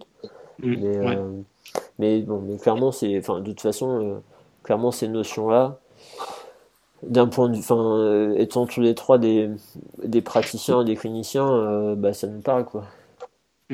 Ouais, complètement. Parce que, euh, Ce que je trouve aussi intéressant, c'est qu'il parlait pas mal de- du fait qu'il y ait beaucoup d'études qui étaient faites sur le, le, le traitement et très peu sur le diagnostic. ouais. C'est vraiment intéressant parce que finalement, on, on- on fait des études sur des traitements de choses que finalement, c'est peut-être des gens qui sont tous, tous différents. Quoi. Donc, euh, ils font déjà pas le diagnostic avant le traitement. Je trouve ça assez, euh, finalement assez euh, intéressant et ça remet un peu tout, en- tout en cause comme on parlait tout à l'heure. Euh, et pareil, on sait jamais, c'est souvent des études de contrôlées, quoi. Euh, C'est jamais des études causales, quoi. On sait jamais pourquoi et on sait, c'est toujours qu'est-ce que c'est, mais on sait pas pourquoi. Ouais. Ouais. Moi, ça, moi, ça me rappelle un exemple que je ressors souvent, euh, et encore de la répétition. hein. Euh, cette histoire de, de douleur fémoro-patellaire où, euh, alors je sais pas, il y a peut-être eu d'autres études qui ont été faites depuis, mais euh, à un moment donné, il y avait une étude qui avait montré que si on faisait du renforcement des stabilisateurs latéraux de hanche, on avait de meilleurs résultats que si on n'en faisait pas. Il y a un groupe qui fait ça et un groupe qui le fait pas, et puis le groupe qui fait ça, il y a de meilleurs résultats. Mais quelque part, euh, si on interprète ça en disant bah, dès que j'ai un patient avec un problème fémoro-patellaire, il faut que je lui fasse faire ce genre d'exercice-là, on est dans la logique de l'étude, mais euh, pour moi, pour moi c'est. Désolé, mais pour moi c'est idiot. Euh, L'idée, justement, ça rejoint ce qu'on dit, c'est est-ce qu'on n'aurait pas un moyen diagnostic de voir est-ce que lui il est faible? Mm. Est-ce que les gens faibles de des stabilisateurs latéraux, quand on les renforce, ça a un effet sur leur douleur patellaire? Si oui, bah on teste. Si le mec il est faible, ok on en fait. S'il n'est pas faible, on va pas perdre son temps à lui faire faire ces Mhm. exercices-là euh, et à mettre des exercices en plus qu'il n'aura peut-être pas le temps de faire parce qu'il y en a trop. Quoi. Enfin, Option minimaliste, quoi. Bah, Moi, je suis assez partisan de ça. hein. Je trouve que on est, enfin, après, c'est peut-être ma vision des choses, mais je trouve que si tu es capable de résoudre le problème du patient avec un seul exercice, tant mieux, quoi. Enfin, en gros, action minimaliste, tu sais que ça lui demandera moins de temps, il y a plus de chances qu'il le fasse. Enfin, à condition que l'exercice lui plaise, quoi. Mais oui, c'est ça. Mais c'est ça, c'est ces barrières euh, à, à, à l'adhésion au traitement, en fait, à, à- Mm. à l'application du, du, du traitement. Et après, un patient qui a envie de faire plus de trucs, bah, il a droit. hein, mais et puis vraiment bien ciblé. Parfois, ça revient à faire un exercice, mais par contre, le faire bien. Ça, c'est, je pense, que c'est des gens comme Jay Cook qui euh, mettent l'accent là-dessus, mais de faire bien, bien doser, de bien voir tous les paramètres, euh, être assez précis par rapport à ça. Forcément, si on a trois exercices, je sais pas. Après, après, moi, je me suis déjà fait avoir avec des patients dans, dans l'autre sens, mais euh, j'ai tendance à dire à mes patients, euh, moi, je préfère que vous, fassiez- vous ayez le temps de faire un exercice plutôt que vous n'ayez pas le temps d'en faire cinq, quoi. ouais, Euh, maintenant, j'ai eu une patiente une fois qui m'a dit, et je suis content qu'elle ait, pris la peine de me le dire et qu'elle n'ait pas gardé pour elle, qui m'a dit, euh, bah, vous savez, moi en ce moment, euh, dans mes journées, j'ai pas grand chose pour m'occuper. Euh, si j'ai une heure d'exercice à faire par jour, ça me va bien, quoi. Je dis, bah ouais, mais pourquoi je me mets une barrière avec elle? Hmm. Bah, et En fait, c'est pas pertinent pour elle. Autant que je lui en donne plusieurs. Et voilà. Mais, mais cette, cette notion de qu'est-ce que je vais faire perdre du temps à un mec qui est super costaud des stabilisateurs latéraux de hanche, à lui faire travailler ça parce que j'ai vu que dans une étude ça pouvait apporter quelque chose. Non, lui, sa faiblesse ou son problème, il, il est peut-être pas forcément là. Donc, euh, je suis pas en train de traiter un patient, je suis en train de traiter une population d'une étude et ça se trouve, il serait même pas rentré dans l'étude, comme tu disais Thibaut, parce qu'il n'avait pas les bons critères. Ou, euh, donc c'est là où ces notions de partir du diagnostic pour voir si un traitement peut apporter quelque chose de plus favorable, c'est intéressant. Bon, et sachant que là, en plus, il rajoute la dimension euh, multi, enfin, multidimensionnelle avec euh, le psychosocial. Donc, euh, Ah ouais, tu te dis déjà, déjà sur le- rien que le diagnostic biomédical, si on commence à faire des sous-catégories, ça, ça complexifie un petit peu les choses. Si en plus tu rajoutes des sous-catégories par ces trucs-là, ça, ça, ça, ça augmente encore plus le, le travail, quoi. bah, c'est ouais. C'est là où On sera le- plus per- bah, c'est ça, c'est là où on rejoint le N égale 1 et que chaque patient Ouais. est différent et plus on s'ajuste au patient. Et j'ai un, d'ailleurs, euh, en parlant de teasing, j'ai quelqu'un qui m'a contacté pour, euh, pour faire un, un prochain épisode là. Et justement, c'est, je pense, on en avait parlé dans le podcast avec Mathieu Gaiman. Je sais plus si on a parlé pendant ou avant, après, en, en off, mais euh, il m'avait dit qu'il y avait des designs d'études qui permettaient de tester en fait des, des euh, stratégies de traitement, mais et d'évaluer l'efficacité pour un tout petit groupe de patients. Vraiment un tout petit groupe de patients, c'est des designs assez particuliers. J'avais jamais eu le temps de me pencher dessus et, et du coup il y a, il y, a, il y a un collègue là, qui m'a envoyé un, un- il me dit je bosse là-dessus en ce moment, il m'a envoyé un article sur le sujet donc je pense qu'on va faire un, un prochain podcast sur le sujet. Il, il s'arrête jamais hein, de faire du teasing. hein. Ah, D'habitude c'est pas moi, c'est Flavio. hein. Il, répétera des choses qu'on a dit aujourd'hui. Donc, euh, Probable. Mais après, c'est vrai que pour, euh, pour, enfin, pour citer euh, enfin, justement euh, le e-learning de Cadogan, là, moi, il y a une phrase qu'elle avait dit qui re- rejoint complètement ce que tu disais, Thibaut, que j'ai noté, enfin, d'ailleurs, dans, dans la newsletter là, que j'avais fait, c'est les recherches se sont beaucoup plus concentrées sur les tests des traitements que sur la classification diagnostique. C'est réellement mettre la charrue avant les bœufs. Quel est l'intérêt de tester un traitement sur un groupe de pathologies hétérogènes, chacune pouvant répondre différemment à l'intervention? Avant de tester cette intervention, il est nécessaire d'identifier des sous-groupes de pathologies qui répondent à cette intervention, ainsi que les critères diagnostiques associés, avant de tenter de quantifier l'effet de cette intervention. Cela s'appelle une classification diagnostique. L'hétérogénéité des pathologies incluses dans ces essais cliniques est une, des raisons principales pour laquelle les conclusions concordent à dire qu'il y a un manque de preuves venant d'études de bonne qualité soutenant l'utilisation de X ou Y intervention. Moi, quand elle a dit ça, je me suis dit, je suis au bon endroit. Ça t'a parlé. Ouais, grave. Non, mais c'est vrai que. Enfin, c'est. Moi, je dis souvent aux patients, euh, quand on fait le, le bilan initial et que j'aborde le fait qu'on va passer un peu de temps sur essayer d'identifier leurs problèmes, en fait, c'est toujours plus simple de traiter un clou avec un marteau qu'avec un tournevis, quoi. C'est vraiment, euh, faut, faut qu'on soit le plus sûr possible de ce qu'on traite et puis de comment on peut le traiter, du coup, euh, en découlera, quoi. Je me rappelle, j'ai fait une petite interview à un étudiant euh, qui est à l'école de Rennes pour son mémoire où il faisait son mémoire sur les cervicalgies non spécifiques. Et euh, du coup, il me disait est-ce que j'en voyais euh, Qu'est-ce que je faisais pour ces gens-là et tout? Et c'était difficile pour moi de répondre parce que je disais mais non, j'en vois pas. Parce que pour moi, il y a toujours quelque chose. J'arrive normalement à trouver toujours quelque chose et je me dis jamais il a juste mal au cou et puis on sait pas ce que c'est. Quoi. Et je sais que ça m'a, ça m'a fait s'ouvrir ce truc-là et l'ombagie spécifique aussi, non spécifique aussi, ça, je trouve ça assez rigolo. Quoi. C'est, il a mal au dos, mais on sait pas vraiment ce qu'il a. Et... Mais on va quand même le mettre une petite case pour lui. Quoi. Ouais, c'est c'est pas c'est pas facile cette espèce de débat entre euh, entre des personnes qui euh, qui vont dans le sens du ouais non mais c'est non spécifique et euh, il faut qu'on arrête de se prendre la tête à faire des choses pour rien et parce que un des problèmes et ils le disent dans l'article c'est que un des problèmes de chercher absolument un diagnostic spécifique c'est que ça pousse au surdiagnostic et au surtraitement notamment avec l'imagerie etc euh, et après, un des problèmes de dire qu'on est toujours dans le nom spécifique, c'est abandonner. Enfin, c'est dire, bah, en fait, non, on ne pourra jamais déterminer euh, ce qui se passe vraiment, on ne sait pas, donc on va traiter de façon large, générale, et, euh, et on va juste les remettre en mouvement. ben là, ça revient un peu à, abandonner, à laisser tomber. Et on a quand même le sentiment parfois, avec des patients, quand on fait ça et pas autre chose, bah, c'est pas, ça n'a pas le même effet. Comme, comme vous le disiez au début, comme tu disais Jean-Marie, le fait de, bah, par exemple, avec la méthode Mackenzie, là, moi c'est pareil, un des trucs que ça m'a amené, c'est le test-retest. Mm. Le fait de voir comment mon patient il est avant, avant quelque chose, euh, de lui faire quelque chose, ou qu'il fasse quelque chose, et de voir comment il est après. Et de voir qu'il y a des choses qui améliorent sa situation et d'autres qui la dégradent.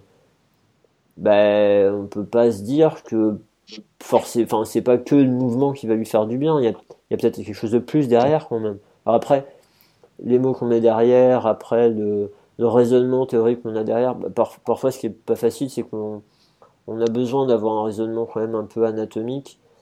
Et, euh, parfois c'est un peu scabreux parce qu'on prend ce qui nous paraît le plus probable, mais on n'a pas, on pas de base forcément très solide. Mais, mais et puis parfois aussi c'est un peu une nécessité euh, pour soi, mais aussi pour donner des explications aux patients. Parce qu'il y a certains patients, ils n'ont pas d'explication, euh, ça leur pose pas de problème, ils vont mieux youpi, mais il y en a d'autres, et ça ne peut pas suffire pour s'engager dans un traitement s'ils ne comprennent pas plus précisément. Donc il va falloir leur dire un truc, quoi. Et, c'est vrai pour les thérapeutes, ouais. Vas-y Thibaut, excuse-moi. Je, disais juste qu'il y en a, même juste d'avoir un nom sur leur problème, ça va déjà mieux, quoi. Ouais. C'est un peu comme les gens, qu'est-ce que j'ai, que j'ai? Bah, Je suis désolé, vous avez un cancer. Bon, au moins, je sais ce que j'ai, quoi. Tu vois, il y, y, a ce côté-là aussi, quoi. Ah ben, bah ça, alors là par contre là, euh, on est beaucoup dans le psychosocial aussi parce que c'est de la légitimation, légitimisation sociale. Hein.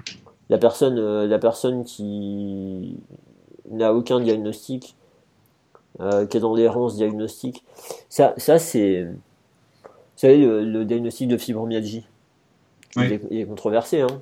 chacun mm. en pense ce qu'il veut. Il y a une, il y a une chercheuse qui est une nervothérapeute, qui a un doctorat euh, qui s'appelle Bronnie Thompson, qui est en, Nouvelle-Zélande, qui est fibromyalgique et qui a fait un doctorat et qui a justement interviewé les, patients pour savoir euh, se dire mais les patients ils pensent quoi de l'importance ou de l'intérêt de mettre ce diagnostic là Est-ce qu'ils ont plutôt tendance à dire que bah, ça les conduit dans des dans des situations où ils vont penser que de toute façon c'est insoluble et que ça les plombe moralement et que, euh, l'exemple c'est je crois que c'est Mike qui sortait ça, mais c'est la personne qui appelle une association de fibromyalgique et qui dit euh, Moi j'ai besoin d'aide parce qu'il faut que je reprenne mon travail. Et la personne qui répond au bout qui dit Mais attendez, vous avez une fibromyalgie, vous ne retravaillerez plus jamais. quoi. Donc euh, de, faire gaffe à ces étiquettes-là qui font que ça enlève tout espoir aux patients. Mhm. Et, mais en fait, dans ces travaux de recherche, et ça, les résultats, ça a penché plus dans l'autre sens, qu'ils ont besoin d'un label diagnostic parce qu'à un moment donné, il faut que la société reconnaisse que leur souffrance, en fait, Parce que si s'ils n'ont pas un mot derrière, on, est habitué à avoir un mot derrière. S'ils n'ont pas un mot derrière leur souffrance, ça veut dire que eh ben, soit ils souffrent pas, donc eux ils se demandent s'ils sont pas en train de devenir fous. Je suis sûr que vous avez eu des patients qui vous ont dit, mais à un moment donné, je me demandais si c'était pas juste moi, quoi. Vu que personne ne me croyait. Ou, euh, ben, en fait, moi je souffre et il y a personne qui veut m'aider, et donc je me retrouve complètement isolé, et c'est une catastrophe. Mais c'est. Après, après, ça tourne au ridicule parce que, effectivement, euh, ma femme, moi, c'est régulièrement, elle, bosse en pharmacie, c'est régulièrement qu'elle me dit, bah tiens, j'ai un patient aujourd'hui qui est venu me voir, qui me dit, euh, ah ben enfin, euh, on sait ce que j'ai, euh, j'ai une lombalgie. Ben, vous avez mal en bas du dos? Ouais, ok. Vous savez ce que ça veut dire lombalgie? Vous avez mal en bas du dos. Ah d'accord. Bon, mais ouais, mais les gens, ils, ont ce nom-là et du coup, d'un coup, c'est légitime. Ouais, mais c'est vrai que, enfin, finalement, est-ce que, enfin, on peut pas se contenter de bah, on voit que sur certaines approches, finalement, de traiter des étiquettes euh, non spécifiques, on arrive quand même à mettre en évidence certains effets. Quoi. Donc on se dit, potentiellement, est-ce que le fait de simplifier les choses comme ça, euh, enfin, et puis rendre les choses simples, ça ne veut pas forcément dire simpliste, hein, mais du coup, juste de simplifier les choses, de moins se prendre la tête, d'être peut-être du coup avec plus d'assurance face à un patient, d'avoir un diagnostic à lui donner tout de suite, comme lombalgie par exemple, de le rentrer dans un protocole euh, un peu plus global où il y aura de l'écoute et puis il y aura de l'exercice de manière générale.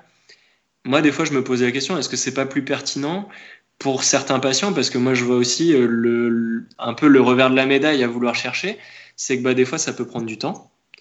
Euh, que les patients, ils sont pressés de savoir. Enfin, moi, j'ai certains patients, au bout de deux séances, ils sont là, euh, bah, j'ai quoi Ils voient bien qu'on cherche, quoi. Donc, alors après, moi, je prends le temps de leur expliquer, mais je vois bien qu'il y en a certains, des fois, il faut réexpliquer, leur dire que voilà, c'est pas parce qu'on n'a pas d'étiquette à poser qu'on n'élimine pas des choses au fur et à mesure non plus. Euh, mais du coup, ça peut aussi euh, bah, rendre le patient inquiet. Et puis, si au final on ne trouve pas, est-ce qu'on l'enferme pas un peu plus dans sa douleur et... Moi, des fois, c'est des questions que je me pose. Est-ce que je me complique pas trop les choses Est-ce qu'il faudrait pas prendre les choses un peu plus larges pour certains patients? Après, il y a d'autres patients. Euh, tu tombes tout de suite sur, euh, entre guillemets, tu tombes tout de suite sur la solution pour eux, quoi. Mais... Ouais, en fait, il y, a plein de choses dans ce que tu dis, hein. et euh, notamment ce que tu as dit en dernier, c'est qu'effectivement, ça va dépendre des patients. Euh, il y a le fait que tout à l'heure, on parlait de gérer l'incertitude en tant que thérapeute. Si on a du mal à la gérer, il bah, faut bien imaginer que les patients gérer l'incertitude, surtout quand il s'agit de leur santé ou de leur souffrance, bah, ça doit être vraiment, enfin, c'est vraiment compliqué. Mm. Donc, parfois, une des idées, c'est d'essayer de, de, faire accepter aux patients qu'il y a de l'incertitude en médecine, waouh, la personne qui est en panique, euh, bonne chance quoi. Enfin, là, euh, je, sais pas. Je sais pas si c'est un clou, et... mais là c'est pas un marteau. Tu essaies d'enfoncer un clou avec euh, avec un camion quoi. Enfin c'est là c'est un peu et puis et puis après t'as as, cette notion de encore une fois t'as cette notion sociale. Là c'est un pas psychologique, on est dans le psychosocial, mais t'as cette notion sociale où je pense que ça vous est déjà arrivé aussi, mais le patient qui vous dit bon ok moi j'ai bien compris ce qui m'arrive je vois que ça me fait du bien etc euh, ça va. Par contre quand on me demande ce que j'ai je sais pas quoi répondre. Et, euh, et, alors j'ai eu la version du, euh, du patient un patient âgé qui était dans un, groupe un club du troisième âge et il allait mieux et tout et il me dit les gens ils me croient pas. Ils, me croient pas que je, je souffre autant avant et que maintenant je suis comme ça à faire juste un, pauvre exercice. Et il me dit mais moi je m'en fous je vais mieux. Bon ok lui ça va il me l'a quand même dit. Donc, euh, bon. Mais ça va. Et puis, il y a le patient qui va se dire, mais euh, en fait, euh, les gens, ils vont penser que je faisais semblant, ou parce qu'ils ne comprennent pas. Et c'est vachement important, ça. Ouais. Le handicap non visible. Ouais. Les gens te disent, mais j'ai pas de canne. Pour... les gens ne Enfin, je suis en arrêt de travail et mon, patron, il se rend compte que qu'en fait, j'ai pas de soucis. Quoi. Il pense que j'ai pas de soucis, alors je souffre peut-être que je suis confronté au boulot. Bah, non, c'est pas ça, mais bon. Ah, mais ça, c'est compliqué aussi à expliquer à, aux gens. Quoi. Bah, c'est la, la, vision de la société, en fait. C'est ces fameux patients euh, douloureux persistants qu'on cherche à remettre en mouvement et que euh, il est prêt à remarcher, à même voir courir un peu, etc. Et qui dit euh, bah, le problème, c'est que moi, mon patron, il habite dans mon quartier. Euh, si je suis en arrêt de travail, s'il me voit courir et passer devant chez lui, c'est juste pas possible. Quoi. Et là, on se dit Mais non ouais. Et avant de refaire l'éducation de, enfin, oui, de la compréhension du responsable, du, moi, je me rappelle d'une patiente qui avait des boules parce qu'elle me dit, ma, ma responsable, elle, elle veut pas comprendre ma souffrance, alors que elle, elle était dans la même situation que moi il y a deux ans, quoi. Hmm. Et là, waouh Et bon, ben là, ça fait, et là, ça fait partie des choses à un moment donné qui peuvent nous échapper, des facteurs contextuels où. euh, si Bah là, du coup, on est en plein dedans. ouais. Ah ben, si on n'accepte pas que. euh, souvent, on se met la pression de vouloir sauver les gens. Euh, si on n'accepte pas qu'il y a des situations qu'on peut pas changer pour eux et que peut-être un des, une des choses importantes, c'est de les aider à comprendre les liens pour que eux prennent leurs décisions ou pas, mais, mais en connaissance de cause. Mm. Euh, et peut-être que ça, déjà, c'est un rôle suffisamment important. Si, si on est, si on est vraiment dans l'idée de vouloir les sauver, ça mène à des.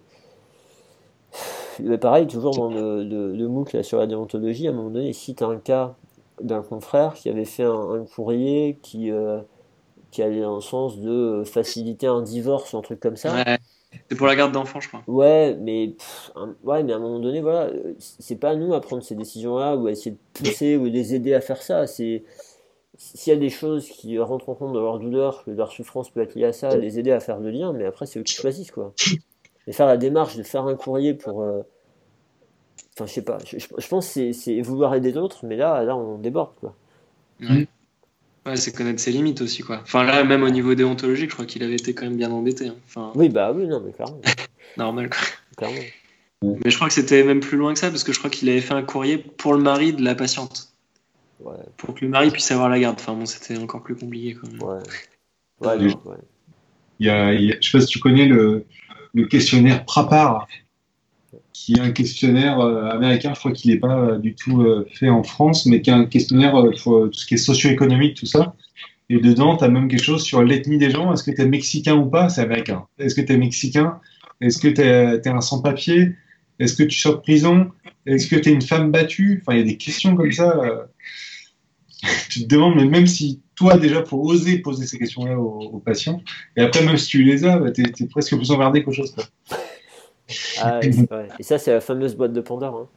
Ouais, Et alors ça, ça là, quand tu fais des analyses, euh, quand je m'amuse, enfin je m'amuse, je fais des TP avec les étudiants, euh, parfois je les mets en situation de créer un dialogue entre euh, thérapeute et patient, et je leur donne une stratégie que j'ai identifiée dans la littérature en disant, bah voilà, la littérature elle nous dit que euh, si on fait ça, on, a, on améliore la- l'adhésion des patients à une proposition de traitement. Donc on a ce concept-là, mais en pratique, comment on fait je les mets en groupe et je leur demande d'imaginer un dialogue entre le patient et le thérapeute, et le thérapeute il va dire ça, le patient il peut répondre ça, et des échanges, etc. Et du coup, après, il, il- il passe euh, devant tout le monde et il présente la, la scène, quoi. Et ce qui est assez terrible, c'est euh, toutes ces situations, à un moment donné, le patient dit un truc, et on voit le praticien qui esquive. Ah, mais attendez, mais ça, ça me fait mal. Oui, oui, c'est normal. Ou, euh, ah ouais, ok. Et puis hop, il part sur autre chose. Mais, mais vraiment, euh, et, et ça, c'est vraiment l'histoire de la boîte de Pandore, parce que du coup, si on l'ouvre, on a peur de, de, de ce qu'on va trouver et de pas être capable de le gérer, quoi. C'est et, et, et- et c'est là où, bah, du coup, c'est là où quand on fait de l'analyse de pratique, on s'aperçoit des choses qu'on esquive et ça peut, enfin, c'est un des trucs et ça peut nous aider à dire, bah ok, là, s'il y a ça qui se présente, comment je réagis Mm. et qu'est-ce qui peut me manquer. Et puis, euh, et puis parfois, cette notion de vouloir résoudre le problème du patient plutôt que de l'explorer parce que c'est lui qui va le résoudre, parce que c'est une situation personnelle et qu'on n'a pas à chercher à résoudre, on n'a pas d'outils là-dedans. C'est. Voilà. Bah, ça rebondit un peu sur ce que tu disais sur le la patiente là qui avait finalement une heure pour faire ses exercices quoi. Finalement, euh, enfin moi c'est ce que ça m'a appris un peu le l'entretien motivationnel aussi, c'est finalement de pas faire de suppositions quoi. En fait, euh, être aussi capable de bah, d'en parler ouvertement avec le patient et puis peut-être de lui soumettre certaines réflexions que tu te fais en lui les tendant, on va dire, et puis après voir ce que lui veut en faire en fait. Mais euh, Enfin, moi, je sais que ça me fait penser à un patient que j'ai eu là pour des lombalgies, euh, enfin lombalgie chronique avec un vraiment des antécédents opératoires, enfin multiples opérations et tout. Et c'était un de mes confrères qui le suivait, enfin un de mes collègues de cab qui me l'avait, euh, qui me l'a réadressé du coup pour que je l'évalue en MDT. Euh, bon, déjà en fait quand il me l'a adressé et puis quand on a fait un peu historique, euh, en fait moi ce qui ressortait plus de de sa plainte, c'était qu'il avait tout arrêté quoi. Donc en fait, euh, moi, avant de l'évaluer en MDT, je lui ai dit, bah en fait, on peut faire l'évaluation. Après, moi, de ce que j'entends, enfin, il était hyper stressé au boulot, il s'investissait plus que ce qu'il devait parce que on lui promettait une promotion, mais finalement, il sentait qu'il allait pas l'avoir. Du coup, il était moins chez lui. Quand il rentrait, il était exécrable parce qu'en fait, quand il est au boulot, il a mal. Enfin bref. Et puis, il faisait plus de sport. Il avait tout arrêté. Et donc là, tu te dis, bah, en fait, moi, dans ma tête, je me dis, bah, je vais l'évaluer en MDT. Et en même temps, je me dis que je pense que c'est peut-être pas ça la meilleure solution. Et au bout d'un moment, je me suis dit, en fait, bah, pourquoi pas lui laisser la solution en fait. Bah voilà, moi je peux vous évaluer en MDT, c'est pour ça que vous m'étiez adressé. Maintenant, on peut aussi partir sur quelque chose d'autre, mais je pense qu'il va peut-être euh, vous apporter plus par rapport au problème que vous présentez, enfin en tout cas à, la plainte qu'il avait lui. Et finalement, il a, il a choisi qu'on parte sur du plus global, mais qui, je pense, lui apportait beaucoup plus de, satisfaction en fait. Hmm. Ça, Je partais là-dessus, mais. Ouais, ça, c'est une façon d'être patient centré. Et euh, c'est un. C'est pareil, je pense c'est une anecdote que j'ai déjà sortie, mais euh, des, situations où. Je me rappelle d'une situation, moi, où justement on était, euh, on était trois au cabinet et un de nous trois avait évalué une patiente et les deux autres, on était en tant qu'observateur. Donc on avait vraiment fait une séance comme ça. Et à la fin, on a débriefé tous ensemble. Et à un moment donné, il y a la patiente, pendant l'entretien, elle sort des, elle a une cervicalgie et, elle sort euh, des croyances. On sait que ça, ça va être un blocage pour la prise en charge. Et il arrive le moment de passer à l'examen physique. Et le truc, c'est euh, est-ce que quand elle sort sa croyance, on l'aborde tout de suite ou est-ce qu'on fait d'abord l'examen physique, on part de la croyance après? Et là, c'est tout un, tout un bazar. Hein. Moi, je, dans mon cours, je fais un débat parce que je commence à avoir un peu mon opinion, mais je pense qu'il n'y a pas de formule absolue. Mais à un moment donné, on, discutait, on débattait et tout ça. Et puis on s'est dit, mais attends, mais euh, pourquoi on lui a pas demandé en fait?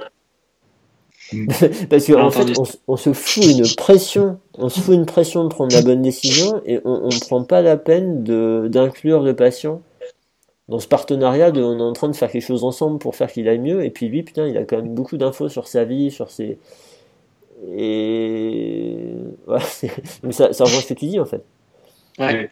Moi, un truc qui m'a qui m'a pas mal aidé là-dessus. Enfin, on parlait un peu de réfléchir sur sa pratique et tout. Euh, je sais que c'est quelque chose que je faisais pas spécialement. Enfin, en tout cas, je prenais peut-être pas le temps de vraiment l'ancrer et de le noter. C'est les objectifs à attendre du patient, quoi. Et je sais que depuis que je fais ça, en tout cas, bah, il y a des fois où je pense que le problème pour moi, c'était pas le problème pour le patient, quoi. Et ça m'a un peu confronté à ça. Et du coup, de me dire, bah, ok, on va essayer d'atteindre les deux. Comme ça, on sera tous les deux satisfaits. Et puis, euh, mais ouais, d'avoir cet œil-là, en fait, des fois, les patients, ils ont, enfin, ils ont pas du tout euh, les mêmes attentes que nous. Et puis l'objectif, il est même des fois complètement différent de ce pourquoi la prescription est faite. Enfin, ça peut être des trucs assez éloignés. Et je trouve que, enfin, d'avoir cette partie-là de attente et objectif, qu'est-ce que, et même des fois, les patients sont assez surpris qu'on leur demande. Finalement, ils ont l'impression presque de pas, de pas avoir leur mot à dire, quoi. Mais je trouve que, bah ouais, vous attendez quoi de, de la fin de la rééducation, du traitement qu'on va mettre en place? Et quels objectifs on se fixe, dans quel temps. Je trouve que ça donne une ligne directrice aussi, et puis ça permet de, bah, de refaire le point avec lui, en fait, euh, en termes de satisfaction aussi, quoi. Tu as tellement de patients finalement qui te disent bah non mais en fait moi ça me dérange pas d'avoir un petit peu mal mais par contre j'ai un tournoi de tennis je veux le faire quoi. Alors que toi si tu n'avais pas réfléchi à poser cette question comme tu fais Jean-Marie tu te serais dit euh, le tournoi de tennis il faut qu'il soit nickel zéro douleur et tout non non moi c'est juste j'ai un problème avec mon service mais je suis à 2 sur 10 c'est pas grave quoi. tant que je le fais il n'y a pas de souci quoi. C'est vrai que souvent, c'est une, une, sacrée supposition qu'on fait. Hein. Et ça, c'est pareil, les études, elles sont branchées sur la douleur, la fonction, euh, ok. Mais, mais quand on pose la question, à votre avis, les patients, ils viennent nous voir pourquoi La réponse euh, de base, c'est toujours bah, avoir moins mal. Et mm. puis quand on se met à vraiment leur demander, on découvre des trucs. Hein. c'est vraiment important de demander. C'est vraiment important. Moi, ça me rappelle aussi une histoire de, d'un patient que j'avais euh, qui avait un problème de dos, mais qui irradiait dans les jambes, qui irradiait dans la zone du périnée un petit peu. Enfin, c'était euh, vraiment euh, pas beau, on va dire, dans, dans, dans sa description. Et je vais un petit peu dans le truc. Bon, est-ce que vous avez des problèmes pour aller uriner Recherche un petit peu de, de red flag au niveau de la queue de cheval. Puis bah non, non, ça va. Puis, puis on continue. Puis il me dit non, mais tu sais, je sens que c'était pas un enfant et massif et tout. Et, et à un moment donné, je lui dis, vous avez toujours à avoir une érection. Et là, il s'arrête, il me fait, mais pourquoi vous me demandez ça? Je, bah, lui explique, voilà, il peut y avoir des problèmes avec les douleurs lombaires et tout. Bah oui, ça fait six ans que je n'arrive pas à, avoir. Bah, il me dit, d'après ses mots, il me dit, ça fait six ans que, je bande plus. Et, et vous êtes le premier à me poser la question. Quoi. Je dis, mais le neurologue, il vous a pas demandé? Bah non. Alors que normalement, on devrait se dire, le mec, c'est un neurologue qui me l'amène, un neurochien. Bah, c'est la question, la première question qu'il a posée. Quoi. Et en fait, non. Quoi. Et après, du coup, c'était lui, sa question, c'était est-ce que vous allez pouvoir me remettre ça quoi? Euh... C'est trop tard, là, je suis désolé. Tu le dis pas comme ça, mais. N'en dis pas trop sur ta pratique, Thibaut. mais, non, mais c'est ouais, intéressant. De... Ça, ça, rejoint l'épisode qu'on a fait avec Aurore, avec Aurore Mambriani, euh, avec ces, ces, cette espèce de carte qu'on peut filer aux patients avec les questions vraiment précises, parce que quelque part, tu vois, quand tu, tu, me dis ça, je me dis quelque part, le neurologue, ça reste un être humain. Alors bon, il peut rater des choses, etc. Il a sa vie, etc. Et, et, euh, et à un moment donné, même s'il est habitué à plein de choses, lui aussi, peut-être il est mal à l'aise de poser certaines questions. Et puis peut-être que le patient, quand il est face à ça, il comprend pas la question de cette manière-là. Et moi, je me suis servi de cette carte euh, bah, cette semaine. où J'ai une patiente avec une évolution qui est défavorable. Je pense pas qu'il y ait ça, mais je lui ai dit, écoutez, je vous envoie ça et vous surveillez, et vous la lisez, vous surveillez s'il y a des choses comme ça qui se passent, et c'est tellement clairement exprimé, euh, je, je, pense que c'est vachement, vachement aidant ces choses-là.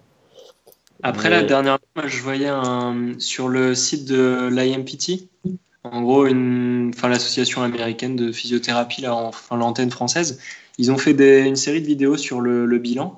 Que, j'ai commencé à regarder. Et euh, franchement, je trouve qu'il aborde vachement bien euh, ces thématiques-là, en fait, sur les drapeaux rouges, sur comment aussi euh, comment capter l'attention du patient pour que le patient comprenne pourquoi on lui pose ces questions-là et, et, pourquoi c'est important d'y répondre. Et je trouve que ce que tu disais, Type, sur bah, en fait, dans, dans une lombalgie, en fait, bah, les racines nerveuses qui vont innerver cette partie-là, euh, peuvent amener des, des, agréments et c'est pour ça que je vous pose ces questions. Je pense que du coup, les gens sont aussi plus à même de, de répondre facilement derrière que c'est vrai que des fois, quand tu es là, bon, euh, au niveau urinaire, ça va, quand vous vous touchez, ça va. Enfin, ouais, ça peut, on rentre un peu dans l'intime, c'est pas toujours facile de faire le lien. Euh, et je trouve que, enfin, moi, je conseille vivement de regarder ces vidéos-là. Lui, il, est, il, a des questions un peu toutes formatées qui pose systématiquement à ce moment-là. Et je pense que ça peut, ça peut aider euh, bah, les gens à à avoir plus de facilité à, amener ça en fait. Ouais, bah, merci, merci pour le lien. Ouais, euh, ouais merci pour le lien. Et, euh, ah, moi, ça m'amène encore tout un tas de trucs. Il faut que je les mette dans l'ordre. Tu voulais dire un truc, Thibaut, je crois. Hein, vas-y. Euh, pour revenir par rapport à la carte que tu parles, je ne sais pas si tout le monde c'est au clair pour eux. C'est une carte qui est disponible d'ailleurs sur OMT France, qui a été traduite en français. Et en fait, c'est des patients qui ont dit Moi, j'aurais voulu qu'on me pose ce genre de questions pour que je puisse dire oui, j'ai ça et euh, diagnostiquer plus tôt leur problème, se faire opérer, plus rapidement d'un syndrome de queue de cheval. Ouais, c'est issu d'une toute une étude, euh, tout en travail euh, avec une étude qualitative auprès de patients qui avaient eu ça. Ouais, si les gens veulent en savoir plus, on les invite à écouter le podcast. Hein. c'est ça, avec Aurore. Mais ça, ouais, ça, ça, pose. Alors, en fait, ça me renvoie deux choses. Moi. Tu vois, ce que tu décris, Thibaut, dans ton, dans ton histoire, c'est en fait, on a des patients pour qui on peut suspecter ça très vite dans un, bilan, très tôt, et poser ces, poser ces questions-là, avoir des réponses honnêtes avec un patient à qui on n'a pas créé une alliance thérapeutique suffisamment forte, parce que ça fait que 5 minutes ou 10 minutes qu'on les connaît, ben, qu'est-ce qu'ils vont nous livrer sur euh, leur sexualité, etc. Enfin, c'est compliqué. Et tu vois, peut-être que le fait de, à force de voir que tu t'intéressais à lui, etc., il a fini par te livrer ça. Et alors qu'au début, il n'avait pas répondu complètement parce que bah, il connaît pas. Enfin, tu vois, j'en sais rien. J'interprète, hein. mais mais il y a cette dimension-là.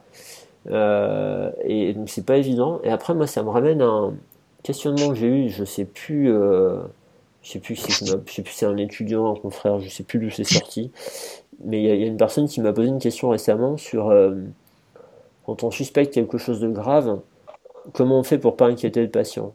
Ouais. ça c'est une bonne question.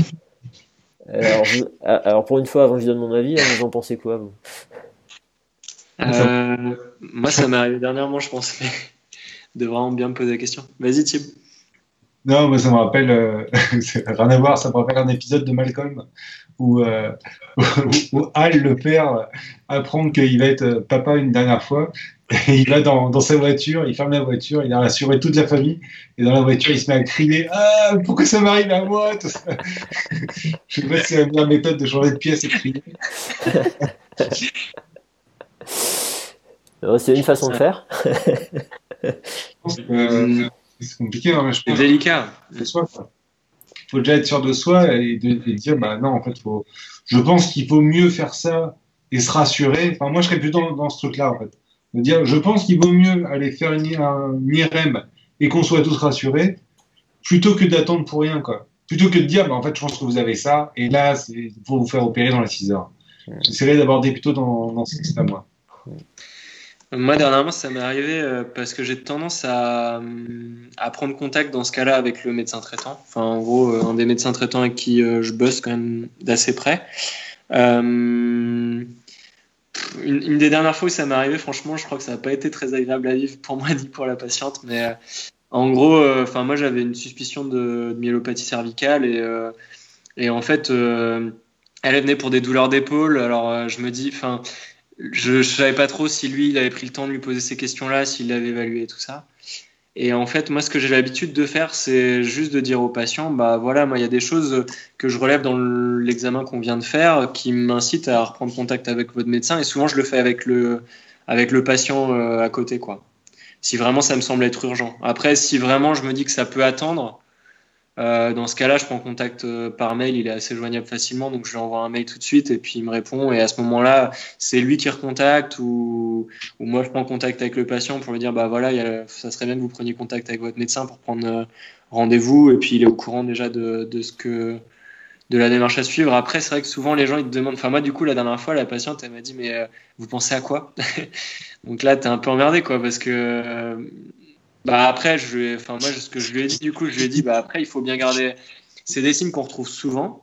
Ça reste des pathologies qu'on voit hyper rarement, quoi. Donc, euh, c'est pas pour parce qu'il y a ces signes-là que forcément il y a ça, quoi. Mais mais je préfère qu'on évalue ce risque-là avant qu'on commence à bouger le cou, l'épaule. Enfin, bref.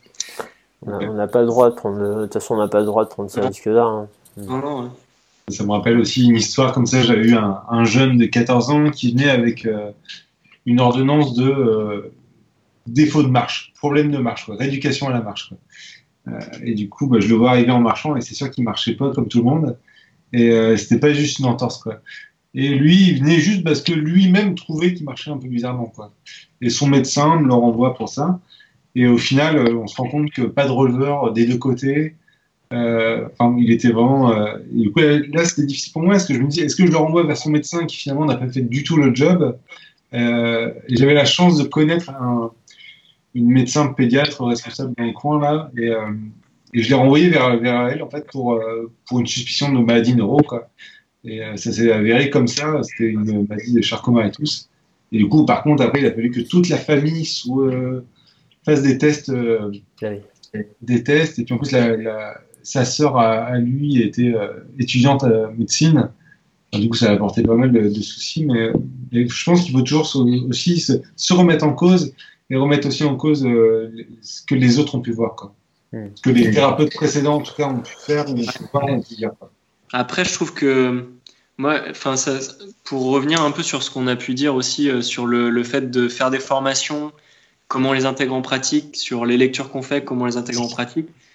Je trouve qu'une des grosses limites qu'il y a, euh, et particulièrement sur ces démarches-là de red flag, on se forme tous de plus en plus, et puis enfin, par les cursus qu'on fait, on, y est sensibilisé. Maintenant, je trouve qu'on n'a pas grand-chose sur les démarches à suivre concrètement. Quoi. Enfin, Moi, je, je trouve que ce qui manque, c'est le lien entre bah, identifier ces choses-là, mais derrière, qu'est-ce que ça induit? Enfin, vous en parliez déjà un petit peu dans le podcast euh, avec Aurore, justement. Euh, euh, bah, finalement, à quel moment c'est urgent, à quel moment c'est bah, il faut quand même prévenir le médecin assez rapidement, et puis à quel moment, de toute façon, il n'y a pas, il a pas d'urgence vitale. Par contre, euh, bah, faut quand même euh, mettre en route. Enfin, faut référer le patient, quoi. Enfin, et du coup, je trouve que c'est ça qui est difficile des fois, c'est qu'on a les infos, mais concrètement, est-ce qu'il faut appeler rapidement? Est-ce qu'il ça peut laisser un peu plus de temps et tout ça quoi. Ouais. c'est ça, ouais. C'est, est-ce qu'on agit et comment on agit? Après, alors du coup, euh, je vous donne mon, mon, opinion sur le truc. Bah ouais. Et puis toi, tu bosses euh, en structure un peu spéciale, non? Bah, Moi, je bosse, vraiment avec des médecins euh, qui régulièrement... Enfin, bah, j'en ai parlé avec eux hier et ils m'ont dit de toute façon, clairement, nous, les, deux types de patients qu'on t'envoie, c'est soit des patients qui ont des problèmes un peu chroniques, qui nous en parlent comme ça, bon, mais et on voit qu'ils tournent en rond et voir si on pourrait, ils pourraient pas avoir des conseils pour arriver à alléger leurs problèmes ou à, ou à s'en sortir. Et l'autre, c'est quand on a des incertitudes diagnostiques. Il me dit clairement, nous, euh, sur, sur ces pathologies-là, on, a plein de choses qui nous échappent complètement. Donc, euh, c'est important pour nous de pouvoir compter sur toi. Et, et, je pense que du coup, par rapport à ce que tu disais, Thibaut, tu sais, euh, un patient qui nous, a, qui nous a envoyé comme ça par un médecin, le médecin, alors, si on essaie d'être optimiste, euh, on va essayer de généraliser, mais les, médecins, s'ils nous demandent un bilan et des séances, ils nous demandent aussi un bilan, ils nous demandent notre avis. Et, parfois, du coup, de dire au médecin, ben moi j'ai identifié ça, et, et, le médecin, il va dire, ben merci d'avoir identifié, de me renvoyer, parce que moi je suis le coordonnateur des, soins, je veux que ce patient-là, il soit bien pris en charge, etc. Et je comptais justement sur vous pour m'aider à faire ça. Et c'est vrai que nous, on a, on a souvent peur, parce qu'on a peut-être des mauvaises expériences, d'avoir appelé un médecin qui nous a rembarré, ou euh, qui n'a pas pris en compte euh, notre inquiétude par rapport à un patient. Et, le risque, c'est de généraliser. Et bien sûr, ça peut arriver, mais, euh, je pense qu'on peut pas faire l'économie de ça. Même, même si on tombe là-dessus, nous, on n'a rien à se reprocher à la limite d'un point de vue médico-légal. Euh, on, on, a signalé, quoi. Donc, euh, cette dimension de. Bah, ok, on est là pour aider le médecin à, à pas rater des choses parce que c'est un être humain et parce qu'on a, a des compétences qu'il n'a pas forcément, des choses précises. Euh, et et d'ailleurs, du principe qu'on se trompe aussi. Bah, bien sûr, chacun. Et du coup, plus on est à voir le patient, et plus euh, on a des chances que bah, y en a un qui rate pas le truc, quoi. Après, faut, faut remettre ça aussi en condition avec l'accès direct qui va peut-être arriver bientôt. Ouais. Alors ça, c'est encore un délire. Ouais. Alors attends, avant de partir là-dedans. le... ouais. Tu t'es bien loin avec quel on devait parler au départ. ouais, ouais, ouais. Mais de quoi Ouais, enfin, tiens, on est, on, là, on est, on est toujours dans le diagnostic, là, ça va. On est toujours dans le diagnostic et dans ouais. qu'est-ce qu'on va faire derrière. Et je pense que c'est des, des, choses euh, pratiques donc, euh, qui peuvent concerner des gens, mais, mais en fait, moi, la question qui m'avait été posée là, elle, elle m'a fait réfléchir et, et du coup, c'est cool, euh, la personne qui m'a posé, je la remercie, mais euh, moi, je me suis dit à un moment donné, on est tellement embêté par ces gens qui ont des inquiétudes qui les poussent à être surdiagnostiqués, surtraités, surévalués, etc., qu'on se dit qu'il ne faut pas inquiéter les gens. Euh, si on a une suspicion de quelque chose de grave, euh, moi je préfère que la personne elle soit inquiète parce qu'elle va aller aux urgences, parce que si elle n'est pas inquiète, elle va rentrer chez elle et elle va attendre plusieurs jours en fait. Mm. Donc quelque part, cette inquiétude-là, est-ce qu'elle n'est pas utile à ce moment-là? Vous voyez ce que je veux dire? Parce que j'avais, j'ai eu les mêmes, enfin, les mêmes réflexes de me dire, je veux pas inquiéter les gens pour rien, mais à un moment donné, si je veux qu'elle réagisse, si elle n'est pas un minimum inquiète, elle réagira pas. Quoi. Donc, est-ce qu'à un moment donné, il faut vraiment protéger la personne de cette inquiétude-là? Euh, ben, Je sais pas. Alors c'est pas c'est pas cool parce qu'elle va peut-être passer des moments euh, pas sympas et puis derrière euh, finalement il y avait rien et qu'elle sera inquiétée pour rien. Mais a un, un, critère de potentiellement quelque chose de sévère ou de grave, est-ce qu'il vaut mieux pas avoir peur pour rien que ne pas avoir peur et, et subir le truc euh, voilà. C'est la réflexion que j'ai eue suite à, à cette question-là, en fait. Après, après, ça dépend vraiment du type d'urgence aussi qu'on parle. Quoi. Parce ah que ben... si c'est vraiment une urgence que de cheval, moi j'appelle euh, l'hôpital du coin qu'ils amènent une ambulance la chercher, quoi, ou des pompiers. Hein clairement. Et là, qu'elle s'inquiète. Je pense qu'il faudrait que vous alliez bientôt. Non, là, c'est vous bougez pas de chez moi tant que je vois pas un pro qui vous y amène. C'est ça. Et là, le fait que la personne s'inquiète, c'est pas un problème. Hein. Ouais. Donc bah, après, ça, ça, comme tu dis, hein, ça, ça, rejoint ce que tu disais aussi Jean-Marie, que euh, il faut peut-être stratifier le truc, quoi. Euh, que parfois on a des doutes et que euh, voilà, mais, mais enfin, même simplement, euh, si on considère que le patient, on ne peut pas l'examiner en sécurité, même s'il n'y a pas de danger immédiat pour lui d'avoir un truc qui, s'il n'est pas pris en charge, va entraîner des séquelles, si on ne peut pas évaluer, le médecin qui nous l'a envoyé, ben, lui dire voilà, moi j'ai cette difficulté-là, j'aimerais bien prendre en charge ce patient si je peux l'aider, mais il faut que j'ai plus d'informations, je peux pas me permettre, c'est pas raisonnable. Donc, euh, ouais. Dernièrement, je sais, sais plus trop où j'ai vu ça ou entendu ça, mais je pense qu'il faut aussi se faire confiance et à un moment donné, si tu le sens pas, s'il y a quelque chose qui, est, qui te met mal à l'aise en fait, enfin, on en parlait tout à l'heure un petit peu, mais pour d'autres pour d'autres sphères, on va dire. Mais si tu te sens pas, s'il y a quelque chose qui, qui fait que tu n'as pas envie d'y aller ou de toucher, bah, je pense qu'il faut juste ouais, faire cette démarche-là, comme tu disais. Quoi. Soit d'en parler à un confrère, soit d'aller vers le médecin traitant. et puis je pense que bah, le, le patient, il t'en voudra pas d'avoir peut-être différé une séance pour sa sécurité et puis pour la tienne aussi. Quoi. Bah, à partir du moment, comme tu disais tout à l'heure, où tu, euh, tu éclaircis les choses pour lui, il comprend pourquoi tu fais ça. Et, même si les explications sont un peu inquiétantes, au moins il comprend, il comprend ta démarche, etc. Et, euh, et, tu sais, cette, euh, cette notion, il le dit beaucoup hein, dans, dans, ces, dans ces histoires d'accès direct qu'ils ont déjà en Grande-Bretagne, etc., de triage diagnostique. Mhm. il, il, parle beaucoup du gut feeling de, de cette sensation de tas. C'est formation de Cadogan en fait que je l'ai entendu. Ouais, tu vois cette sensation là où tu dis là il y a un truc qui déconne, tu sais pas trop ce que c'est, mais mais ça, bah, bien réaliser que si on a cette sensation là, c'est que notre cerveau qui est capable d'analyser énormément de choses dont on n'a pas conscience, mm. là il a analysé tout un tas de trucs, il a repéré plein de trucs, il nous déclenche cette sensation là, et même si on n'a pas de raisonnement derrière, ça veut dire qu'il y a quelque chose, quoi. C'est moi, ça me ramène. Je sais pas si vous connaissez le, le livre Blink. Blink, comme un clin d'œil. Euh, L'auteur c'est Malcolm euh, Gladwell, G-L-A-D-W-E-L. Alors ça n'a rien à voir avec la médecine, hein. mais c'est un mec qui a fait un bouquin sur euh, euh tout ce qui est intuition, un peu. Mais euh, il s'est renseigné sur de la science et tout ça, et j'ai eu la chance d'écouter ça en livre audio, c'était assez passionnant. Il rapporte une expérience notamment, alors je me rappelle plus des chiffres exacts, mais euh, en fait l'expérience, il, y a deux piles de cartes, de jeux de cartes, et euh, l'idée c'est que euh, il faut piocher les cartes, et il y a des cartes qui font gagner des points et des cartes qui font perdre des points. Et il y a une pile qui est défavorable par rapport à l'autre. Et en fait, ils font piocher les cartes aux gens, et ce qu'ils analysent, c'est à partir de combien de cartes piochées, ils vont dire que euh, bah, cette pile-là, elle, enfin, on se rend compte en fait que cette pile-là, elle est favorable par rapport à l'autre. Mais ce qu'ils analysent aussi, c'est leur comportement. Depuis combien de temps, eh bien, ils se mettaient à piocher plus dans celle qui était favorable avant de se rendre compte.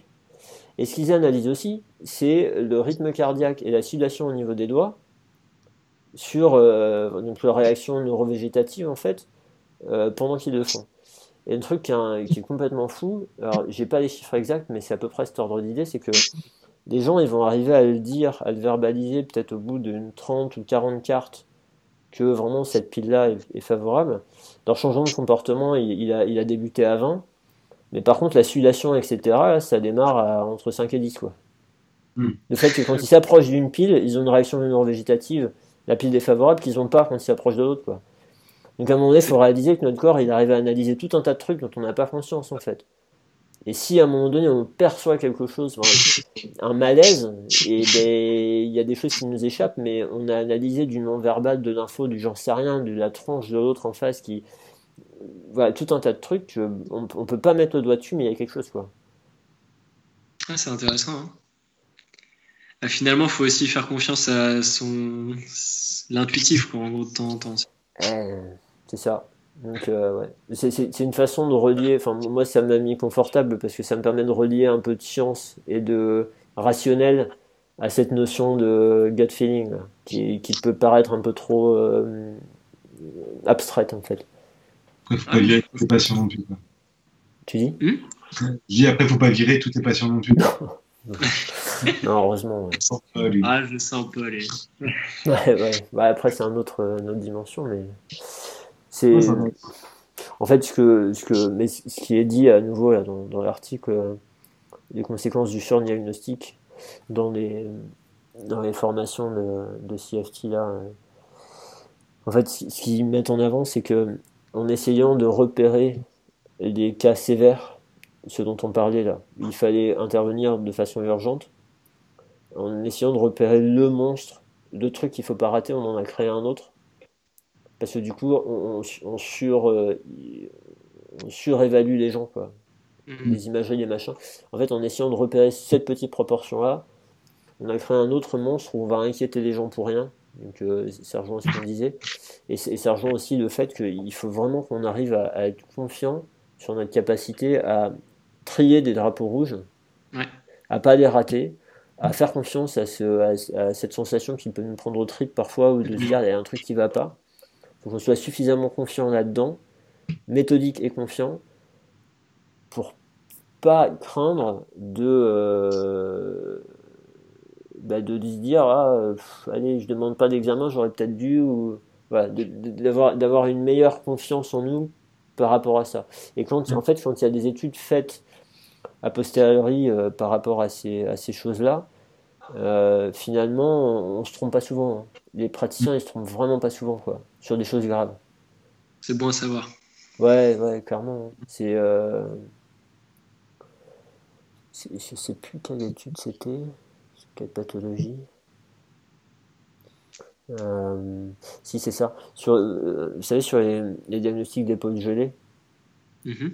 euh, en fait, il y a jusqu'ici, en, Bretagne, mais bon, c'est rentré dans les mœurs, mais l'idée c'est que l'épaule gelée, c'était un des diagnostics qui était posé par erreur, c'était le diagnostic posé par erreur le plus fréquent en cas de tumeur euh, au niveau ostéonécrose de la tête tumérale ou, de, de, tumeur euh, au niveau au niveau de l'épaule, dans la région de l'épaule.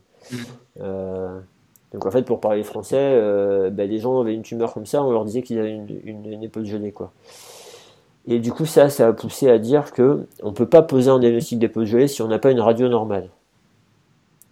La radio normale, c'est un critère pour poser une diagnostic d'épaule gelée. Et ils ont fait une étude qui ne doit pas être très vieille, euh, pour euh, vérifier ça, en fait, enfin, où ils ont, ils ont comparé la suspicion diagnostique réelle des praticiens et le fait de faire la radio après, et ils se sont rendus compte que ben, c'était quasiment pas arrivé que les gens ils ratent un truc comme ça sans avoir fait la radio, parce qu'il y a tellement d'autres signes qui nous orientent quand on est bien au clair avec ces drapeaux rouges, qu'ils ils, ils, euh, comment dire, il suspectait pas l'absence d'un truc euh, méchant. Il ratait pas une, quand c'était là, il ratait pas la suspicion. Pas à côté, quoi. Non, il le ratait pas. Donc euh, voilà, ça, ça peut permettre aussi de se rassurer. Bon après voilà, c'est des gens qui sont formés, des gens qui le font régulièrement, des mais euh, voilà. Donc le fait d'équilibrer, de pas alimenter le monstre de la surmédicalisation mm. en ayant peur de rater euh, vraiment le, ben, les, cas, les cas graves. Quoi. Mm. Et après savoir comment réagir. Ok. Bon. Euh, qu'est-ce que vous avez envie de dire d'autre par rapport à, l'article euh, je regarde un peu, mais je crois qu'on n'a pas abordé pas mal quand même de choses. Hein. Oui, bah, nous, surtout ce qu'on voulait dire, c'était euh, finalement euh, dans quelle mesure c'est important d'évaluer euh, tous ces facteurs-là, que ce soit bah, déjà nous sceptifs et système nerveux, c'est sûr que nous c'est là où on est fort entre guillemets, quoi, parce que c'est la base de notre métier. Mais dans quelle mesure c'est important d'aller vérifier les, facteurs de comorbidité, les facteurs contextuels, les facteurs cognitifs, affectifs, tout ça, comme on disait tout à l'heure, par rapport à qu'est-ce qu'on en fait, le mode de vendeur. Quoi. Si, euh, on est content parce qu'on a fait un beau, beau diagnostic, hein, on pose toutes les questions qu'il faut, mais après, une fois qu'on a les réponses, euh, qu'est-ce que j'en fais de tout ça quoi. C'est vraiment important à chaque fois, de, chaque question qu'on pose à notre patient, on doit savoir que s'il nous dit oui, on sait qu'est-ce qu'il faut faire. S'il nous dit non, on sait qu'est-ce qu'il faut faire. Quoi. Ça rebondit un peu sur les examens euh, complémentaires. Hein. C'est finalement qu'est-ce que ça va apporter comme plus-value à ton traitement? Est-ce que ça vaut le coup de passer du temps dessus si tu n'en fais rien? Ouais. C'est une question euh, qu'il faut se poser. Et après, moi, je trouve un truc qui était bien dans l'article aussi, c'est la partie annexe justement sur euh, l'évaluation de ces facteurs-là. Il propose quand même pas mal de bilans pour la lombalgie. Euh, donc, tu as le détail pour les facteurs nociceptifs, le Brief Pain Inventory. Bon, après, je crois je sais pas s'il existe en français, mais bon, ça peut déjà donner des idées de comment gérer son, ces questions là-dessus. Le Pain Detect pour la partie système nerveux. Euh, pour les neuropathies. Euh, les facteurs de comorbidité, c'est à partir de l'histoire du patient. Euh, les facteurs cognitivo-émotionnels, c'est le startback. et ensuite, il y a les facteurs contextuels avec le Orebro. Et je crois qu'il y a le questionnaire pour la, partie fonctionnelle aussi, je sais plus s'ils l'ont mis là ou pas, mais j'ai l'impression qu'il y en avait un autre. enfin voilà. Du coup, enfin moi cette partie-là, je trouvais ça intéressant pour bah, optimiser un peu la prise en charge en lombalgie, quoi, pour ceux qui qui reçoivent ce type de population au cabinet. Ouais, il y a, y, a, y a, pas mal, ça donne pas mal d'outils. Ouais. Dans, dans là, pour reprendre ce que vous avez dit tous les deux, euh, dans, dans, ce que tu disais, Thibaut, et à un moment donné, moi, ça m'évoque euh, euh, le fait de faire, enfin, de faire attention à pas enfoncer le patient. Dans, dans l'idée où euh, c'est pas parce qu'on arrive à identifier plein de facteurs qui peuvent expliquer son problème, sa douleur ou la persistance de sa douleur euh, qu'il faut qu'il se dise qu'il est perdu quoi. en gros, en gros, si on me dit bah ouais c'est normal, euh, vous, vous, avez un sommeil complètement pourri parce que vous venez d'avoir un enfant, par exemple, euh, vous, aussi parce que votre travail ça se passe pas bien, euh, que psychologiquement c'est dur, que euh, vous n'avez pas le moral parce que, parce que y a une fuite d'eau et que vous faites pas d'activité physique parce qu'effectivement vous êtes crevé, vous dormez pas et que vous vous occupez de la fuite d'eau en fait, là, cette vision-là, euh, et, puis bah, vu que vous êtes un peu faiblard de cette zone-là dans votre corps, ou un peu raide, ou j'en sais rien, et bah, du coup, euh, bah, cette vision-là, c'est de dire au patient, bon bah écoute mon gars, euh, là, euh, t'es vraiment mal, quoi. Donc bah, de faire attention, quand on analyse tous les facteurs, à pas enfoncer les gens, et plutôt de, de dire, ok, on a repéré ça, ça, ça, ça, et ça veut dire que du coup, on, on peut arriver à jouer sur plein de trucs pour vous faire passer le cap, pour faire passer le cap de... en fait, on a plein de facteurs qui peuvent vous aider parce que si on en améliore au moins un, il y a peut-être des chances qu'on vous commence à vous sortir du problème et que les autres suivent après. Et du mm. coup, on a plein d'axes où on peut essayer d'attaquer le problème. Mais euh, parce que ça, ça, ça, peut vraiment être un problème au départ quand on identifie tout, tout le patient et dit voilà. ouais, c'est ça. C'est ça. Putain, au boulot, finalement, ça va pas et c'est une cause. Et ça, ça va pas, c'est une cause. Et puis, bah, finalement, j'aurais ça tout le temps. Quoi. je m'en sortirai jamais. tu rentres tout de suite la vidéo de Tamar Pinkus, tu sais, avec euh, la douleur et moi avec la peau euh, Non, par contre, moi, ce qui me fait penser, enfin, ce que, ce que je pense maintenant, euh, c'est euh, si j'étais étudiant aujourd'hui et que je sors, euh, je sors d'école l'année prochaine, est-ce que je serais intéressé du coup d'aller, ou qu'est-ce que je demanderais en fait d'aller vers soit une formation qui amène toutes ces approches-là, ou alors je me ferais déjà une bonne base en nociceptif et système nerveux qui est notre corps de métier?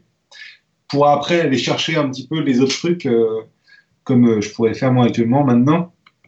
Ou alors, euh, ou alors comme je te disais tout à l'heure, voilà, vraiment sortir dans, aller chercher un petit peu de tout dans les cinq modèles, mais peut-être se perdre aussi, quoi. Ouais. Clairement, il faut pas que ça perde des gens. C'est toute la liste qui propose là de des éléments évalués pour chaque domaine. Là. Euh, quand as, je sais plus, il y avait plus de 51 facteurs ou je sais pas quoi. Quand on voit ça, faut pas non plus se dire, euh, waouh, il faut que j'analyse 50 facteurs avec tous mes patients parce que là, on s'en sort plus quoi. En fait, c'est pas facilitant, ça fout la pression. Et euh, effectivement, il faut, il faut que ce soit constructif tout ça. C'est c'est assez difficile. J'en ai, discuté hier avec euh, avec Rémi, avec Rémi Ollier. Euh,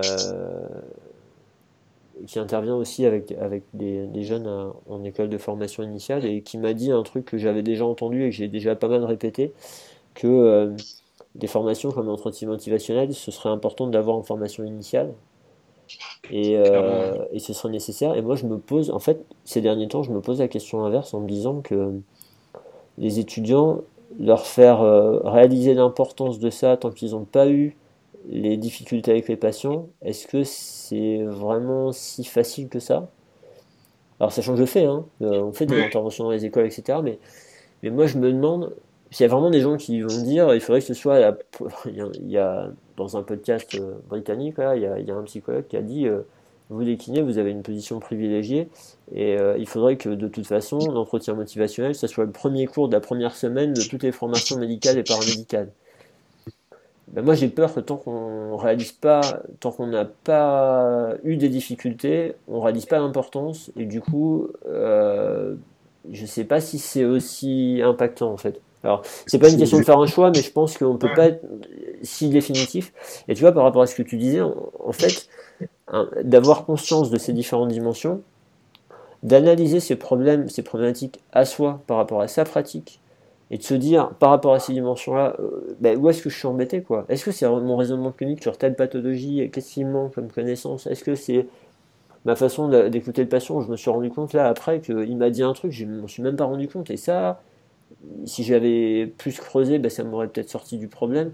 Donc d'analyser ça pour choisir après et d'avoir une structure qui nous permet de mieux analyser parce qu'on a des catégories, pour choisir après, encore une fois, je pense que c'est plus individualisé que d'avoir à faire un choix euh, de façon générale où il vaut mieux faire ça d'abord, ça après. Mais, mais c'est difficile, hein c'est difficile. C'est sûr. C'est un vrai questionnement. je sais que j'interviens aussi en, dernière année de kiné à Rennes et euh, pareil, des fois, en fait, j'essaie un petit peu de faire un peu de zététique euh, à, mon, à, mon, petit niveau, quoi. Et je leur dis, bah, par exemple, ça, qu'est-ce que vous en pensez? Et puis, et puis après, je leur dis, non, les études montrent l'inverse. Et puis, euh, et puis, je leur parle un petit peu justement de raisonnement clinique de, de zététique. Ça, des qu'est-ce que je fais bien de leur sortir ça à six mois du diplôme? Et euh, je leur casse un petit peu tout euh, ce qu'on a pu leur dire. Ou alors, il ne faudrait pas attendre et qu'ils s'en rendent compte après par eux-mêmes. Quoi. Après, ça, question, ouais, ça, questionne de mode de formation, parce que si le mode de formation est peut-être construit comme ça dès le départ, peut-être que ça peut passer. Euh, c'est à Grenoble hein, qu'ils ont pas mal travaillé aussi là-dessus, ils ont essayé des choses, etc. Euh, comment? Je dis l'observatoire zététique est là-bas aussi. Donc, euh. Oui, oui, voilà. Et puis le directeur, c'est Nicolas Pinceau, directeur d'école maintenant. avant, il, était, il dirigeait déjà la pédagogie, donc donc il, a, il, a, essayé différentes choses et, euh, et, et, effectivement, il s'est rendu compte, ce que j'en ai compris des discussions qu'on a eues, que bah, c'est pareil, hein, choisir un camp, euh, c'est pas une bonne idée parce que quand on va trop loin dans un truc, on a plein de problèmes. Si on reste trop dans ce qu'on faisait, on a bah, des problèmes qui persistent et du coup de, faire un mix, en général, c'est ce qui nous sauve le mieux. Euh, mais, mais si les, si les étudiants ils sont conditionnés, s'ils sont conditionnés à avoir des connaissances, ils sont évalués sur leurs connaissances et ils ont vrai ou faux parce qu'ils disent la même chose que le prof, à un moment donné, euh, si on commence à leur dire qu'il faut qu'ils réfléchissent par eux-mêmes et que parfois il y a plein d'imitations partout et que du coup il y a rien, ils vont se dire bah, finalement il n'y a rien qui est vrai, qui tombe dans l'anarchie, là, euh, là on leur fait peut-être pas un cadeau. Ouais. Surtout avant de passer leurs épreuves finales, quoi. Analysé par les profs en question. Donc, euh, voilà, donc c'est ouais, tout un truc. Euh, mais semer des graines, je pense, semer des graines, c'est important. Hmm. Pour que chacun se développe après. Hein. Oui, c'est sûr. Chacun prendra ce qu'il voudra, quoi. Mais c'est vrai que. Ouais. Petite initiation, quoi. c'est ça. ça. Mais après, pour rebondir un petit peu sur, euh, sur ce que tu disais tout à l'heure, euh, tu disais qu'il fallait pas non plus enfermer le patient. Je trouve qu'il faut pas non plus que ça enferme le kiné. En fait, euh, avec des étiquettes qu'on peut avoir tendance à, poser euh, sur certains patients et certaines catégories de patients en se disant bon bah lui de toute façon je pourrais pas l'aider quoi. Et euh, bah, dernièrement on avait une discussion avec un de mes confrères euh, qui me disait qu'en formation il a vu un formateur qui avait tapé assez fort sur une, une, catégorie de patients qui se regroupent au sein d'une mutuelle assez connue des enseignants et qui du coup bah, un peu était un peu stigmatisé quoi. Je trouve que bah, justement de les gens sont tellement euh, exceptionnels au sens où ils sont tellement euh, une entité, en fait, le n égale 1, que faut pas les catégoriser, qu'on peut passer à côté des gens à vouloir justement trop catégoriser, trop les ranger, quoi. Et euh, après, là, dernièrement, je trouve par rapport à l'annexe, c'est ce que tu disais, là, à tous les points qu'il y a d'évoquer, et enfin, c'est évident que c'est pas très pertinent d'aller faire un recueil de tout ça. Et je pense qu'il faut un peu se fier à ce que tu disais tout à l'heure sur les red flags. En fait, c'est ce qui va ressortir, ce que tu vas, à un moment donné, enfin, je sais pas, tu vas sentir que le patient, bah, il a des facteurs un petit peu, enfin, drapeau jaune ou autre. À ce moment-là, peut-être aller investiguer plus. Et puis un autre que tu sens vraiment très, euh, enfin, sans, sans, sans facteur à côté euh, perturbant la rééducation, bah, est-ce que ça vaut vraiment le coup d'aller chercher, quoi? Je pense que faut, faut pas forcément chercher à tout faire d'emblée. Aussi se laisser le droit de réévaluer ça dans le traitement et puis, euh, puis même des fois de pas l'évaluer, juste de, bah, de le questionner, pas forcément d'aller faire un formulaire à chaque fois. Quoi. Je pense que c'est avec l'expertise aussi quand tu, que tu acquiers ça. Quoi je pense qu'au départ, enfin moi je sais qu'avec euh, le système canadien, ça m'a beaucoup aidé à avoir un, bilan très structuré. Je pose cette question, après c'est ça, après je regarde ça, ça, ça. Et je trouve que ça, ça, a été vraiment très important pour moi. Et maintenant je le structure différemment parce que je me dis, bah, avec lui, je fais ça, je fais ça directement, ou alors je vais creuser plutôt ça. Je pense que c'est vraiment euh, les questionnaires, comme tu dis Jean-Marie, c'est vraiment avec l'expérience et ton expertise surtout que tu vas pouvoir dire bah, je vais faire celui-là ou pas. Ouais, c'est vraiment ça. C'est vraiment ça. Hein. C'est l'expérience clinique qui fait qu'on a des reconnaissances de schéma aussi. Hein. On, reconnaît des situations par expérience et encore une fois, parfois on, remet pas tous les détails ensemble, mais il y a tout un tas de trucs qui sont venus et qui nous rappellent des situations qu'on a connues. on va partir dans une direction. Enfin, je sais pas. vous, vous, avez passé l'assertif euh, Mackenzie. Moi, j'avais tendance à être un peu créatif, à trouver des variantes dans tous les sens en Mackenzie. Et euh, ça m'est arrivé de faire faire des mouvements à des patients. Euh, j'ai été incapable de justifier de façon concrète, de dire pourquoi je voulais faire ça d'emblée. Et, et, bah, suffisamment régulièrement, il y avait quelque chose derrière, mais c'était lié à mon expérience. Et après, c'est ce qu'on disait tout à l'heure, au départ, on a besoin de recettes pour se structurer, parce que cette expérience-là, ce qui n'est pas facile dans le, suivi des étudiants, l'évaluation des étudiants, etc., c'est de d'arriver à réaliser qu'eux, ils n'ont pas ça encore, alors que nous, on réfléchit comme ça déjà. Et du coup, les exigences qu'on peut mettre, ça, je trouve ça vachement dur. Mais après, par rapport au questionnaire, il y a pas mal de gens, moi j'ai entendu plusieurs personnes dire ça, qu'ils euh, n'utilisent pas vraiment les questionnaires, mais par contre, ils connaissent les questions des questionnaires, parce que du coup, ils, connaissent les questions potentiellement importantes à poser ou les points, ou, le fait d'avoir utilisé des questionnaires, le fait d'être habitué à avoir certaines réponses, après, ils s'affranchissent des questionnaires à, proprement parler, en fait. Donc, euh, parce qu'ils réalisent l'importance de cette question-là, euh, la réponse que ça a eu sur la prise en charge, etc. Ils arrivent à s'en affranchir. Donc, je sais sais pas ce que vous en pensez vous de, ça par rapport au questionnaire. Ce que je trouvais intéressant avec les questionnaires, c'est qu'il y, a un score quand même, et que c'est un, moyen de, de, suivre ton patient euh, par rapport à ces scores-là. Quoi. Donc euh, c'est un peu comme ce qu'on disait tout à l'heure avec les tests retests. Euh, alors que sinon, ça peut te donner juste une idée de oui, bah, moi je pense qu'il a ça par rapport à cette question, mais euh, pour le suivi, je trouve ça important. Ouais, bien sûr. Ouais, ouais je suis assez d'accord avec Tim. Et après, enfin, on parlait du diagnostic tout à l'heure. Enfin, la formation de, de l'ASLET là-dessus. Euh, par exemple, sur les catégorisations de patients avant de déterminer une centralisation, des choses comme ça, on sait que ça peut avoir de l'influence sur ce qu'on va trouver. Donc, euh, enfin, moi, je sais que je, je, regarde ça aussi dans ce contexte-là, de me dire, euh, bah, ce patient-là, il est dans cette catégorie-là, ça va peut-être influencer ce qui va se passer derrière aussi. Il y a le... Alors moi, moi s'il y en a un que j'utilise, c'est le Rebro, de, la version courte. Là. Mais aussi, par rapport à, ma situation avec les médecins, parce que je leur demande de le faire remplir aux patients avant qu'ils viennent me voir. Et euh, l'idée, c'est que, comme je suis pas très souvent au cabinet, il faut vraiment qu'ils sélectionnent les patients qui m'envoient. Et, euh, et l'idée, c'est que c'est vraiment un questionnaire qui reprend euh, des facteurs de risque de passage à la chronicité, en fait.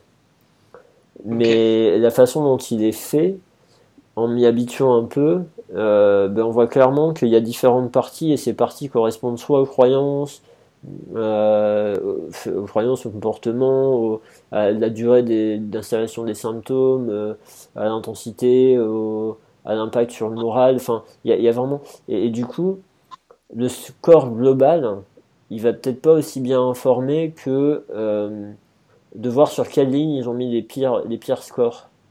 D'accord. Ouais. Moi, c'est vrai que je, je, le Orebro, je m'y suis mis du coup depuis l'article là. Enfin, j'ai pas encore eu vraiment le temps de, l'utiliser. Du coup, je me servais beaucoup du start back et de du questionnaire FL aussi pour l'aspect fonctionnel. Et je trouve le start back, je, je m'en sers un petit peu, enfin je crois que c'est comme ça que tu, tu le décris là, hein, mais en gros, moi je trouve ce qui est intéressant, c'est que du coup, ça t'offre aussi l'occasion de discuter avec le patient, non pas du score, mais de quelle, la question qu'il a pu cocher en fait. Tiens, je vois que vous notiez ça, enfin, qu'est-ce qui vous fait penser ça? Et, ça peut ouvrir de la discussion aussi sur, ben oui, il y a des facteurs, euh, bah, je sais pas, cognitivo-émotionnels, mais chez ce patient-là, c'est lequel, enfin en gros, c'est quelle chose qui a fait basculer un peu la balance, quoi. Et tu dis que des fois, si tu arrives juste à influer déjà sur deux ou trois points qu'il a cochés, ça peut déjà le placer dans d'autres euh, catégories, en fait. Enfin, moi, je, je, l'utilise pas mal comme ça. Ouais, mais c'est vraiment ça. Hein. Et tu, tu, vois, pour, pour faire le lien avec euh, les, la façon dont ils utilisent ça en, en thérapie fonctionnelle et cognitive, en fait, ils, ils, proposent de faire une espèce de toile d'araignée où, euh, tu sais, tu as bah, tu as, un centre et puis euh, tu as, plusieurs, on va dire, euh, c'est pas des cercles mais concentriques. Et ça va de 0 à 10, 10 c'est à l'extérieur. Et tu as les différentes dimensions, donc euh, patte anatomique, émotionnelle, sociales, etc. Et à la fin, en fait, tu, tu par rapport à ton bilan, tu as rempli tout ça, tu, tu, vas classer le patient par rapport à ça. Ça te fait vraiment une toile d'araignée et tu vois là où tu as les, les, facteurs prédominants aujourd'hui pour ce patient et, par où tu vas attaquer le truc. Et tu vois, c'est comme ça que je vois le Rebro. C'est tu peux avoir une personne, qui, tu peux avoir deux personnes avec le même score total, parce que là, tu additionnes tous les points, mais par contre, la toile d'araignée, c'est pas du tout la même, quoi. Ouais, ça, va, ça va pas déborder au même endroit. Et tu vois, dans leur idée de poser un diagnostic multidimensionnel, eh ben, c'est là où, où, je pense que le, soit des questionnaires, on est capable de les prendre et d'avoir du recul pour euh, bien cibler ce qui fait qu'il a un score élevé. Ouais soit on est suffisamment à l'aise avec euh, les questions et les dimensions pour poser les questions sans avoir besoin du questionnaire en fait. Hmm. moi je sais que c'est vrai que le, questionnaire du coup nous structure pas mal là-dessus quoi. Euh, ce que tu dis là, ça me fait vachement penser à une vidéo de qui est en lien sur le, votre page euh, d'entretien motivationnel en bas. C'est sur les, c'est une vidéo sur l'entretien motivationnel dans le cadre de, des problèmes cardio, je crois. Et enfin, ça me fait penser à la toile d'araignée là que tu décris, où en fait ils ont listé, je crois que c'est six facteurs de comorbidité. Donc tu dois avoir le diabète, euh, l'hypertension et tout ça. Et en gros, ils demandent aux gens de placer de 0 à 10, enfin, à quel point le facteur correspond pour eux, etc. Enfin, ça, je trouve c'est un, moi, c'est un outil qui m'avait un peu aidé, tu vois, à, conceptualiser un petit peu le besoin que peut avoir le patient et à quel point ce facteur-là, ok, moi j'ai l'impression que c'est important, mais est-ce qu'il n'y a pas autre chose qui pourrait influer beaucoup plus sur le résultat pour le patient, en fait je trouve l'image de la toile, elle me fait penser un peu à ça. De faire rentrer euh, l'expertise du patient là-dedans, toute sa mm. connaissance qu'il a de son problème. Et bon, après, après, ceci étant dit, hein, je rejoins ce que tu as dit Thibaut au départ. Euh, c'est intéressant pour objectiver des progrès d'un patient, d'avoir des scores. Hein, et, euh, et, aussi, nous, on était dans la démarche de faire une expérimentation et de et puis à un moment donné de demander des fonds, donc il fallait évaluer les choses. Donc euh, c'est vrai que bah, quand on veut évaluer même pour des études ou pour justifier euh, ce qu'on essaye, ces scores-là ils sont, ils, sont, ils sont nécessaires. Hein. Mmh. Pour les médecins. Bien sûr. Leur dire bah, on a fait ce questionnaire qui est validé. C'est quand même plus intéressant que regarder à un moment donné j'ai posé cette question. Quoi. Oui, non, bien sûr. Oui, oui, puis là, là en plus c'est dans ce critère-là par rapport à. Là il y a un cut-off euh, que je sais plus je le sais, mais j'ai peur de dire des conneries, alors je dis rien. Mais mais euh, il y a un cut-off qui fait que le risque augmente ou pas. Bah, à la limite, ils peuvent se baser sur quelque chose d'un peu objectif, qui sera pas parfait, mais qui peut les aider. Bon, ok. Ouais, et bon. bon. super. Après, moi, je me dis, est-ce que finalement, tu sais, quand, si on reprend un peu ce que tu disais, Jean-Marie, sur le fait que euh, euh, ouais, moi j'ai ce souci-là, j'ai ce souci-là, mais il y, a un problème mécanique aussi, mais ouais, au niveau psychosocial, au niveau machin, j'ai aussi d'autres soucis. Est-ce que des fois on pourrait pas se dire que, eh ben, ouais, mais en fait le mécanique c'est pas assez par rapport au reste, mais en soi si on soignait que le, mécanique, on réglerait le problème patient sur sa douleur et sa fonction sans bouger le reste, quand le reste, on va pas pouvoir le changer de toute façon, mais je sais pas si c'est clair ce que je dis. C'est un truc qu'il faut évaluer, ça. Hein. En fait, il y a des, ah, bon sang, qui c'est qui m'avait sorti ça Je me rappelle plus. Des fois, il y en a qui ont vraiment des problèmes mécaniques, et puis en fait, peu importe ce qu'ils ont comme problème, ils ont peut-être des graves problèmes. Les mecs sortent de prison.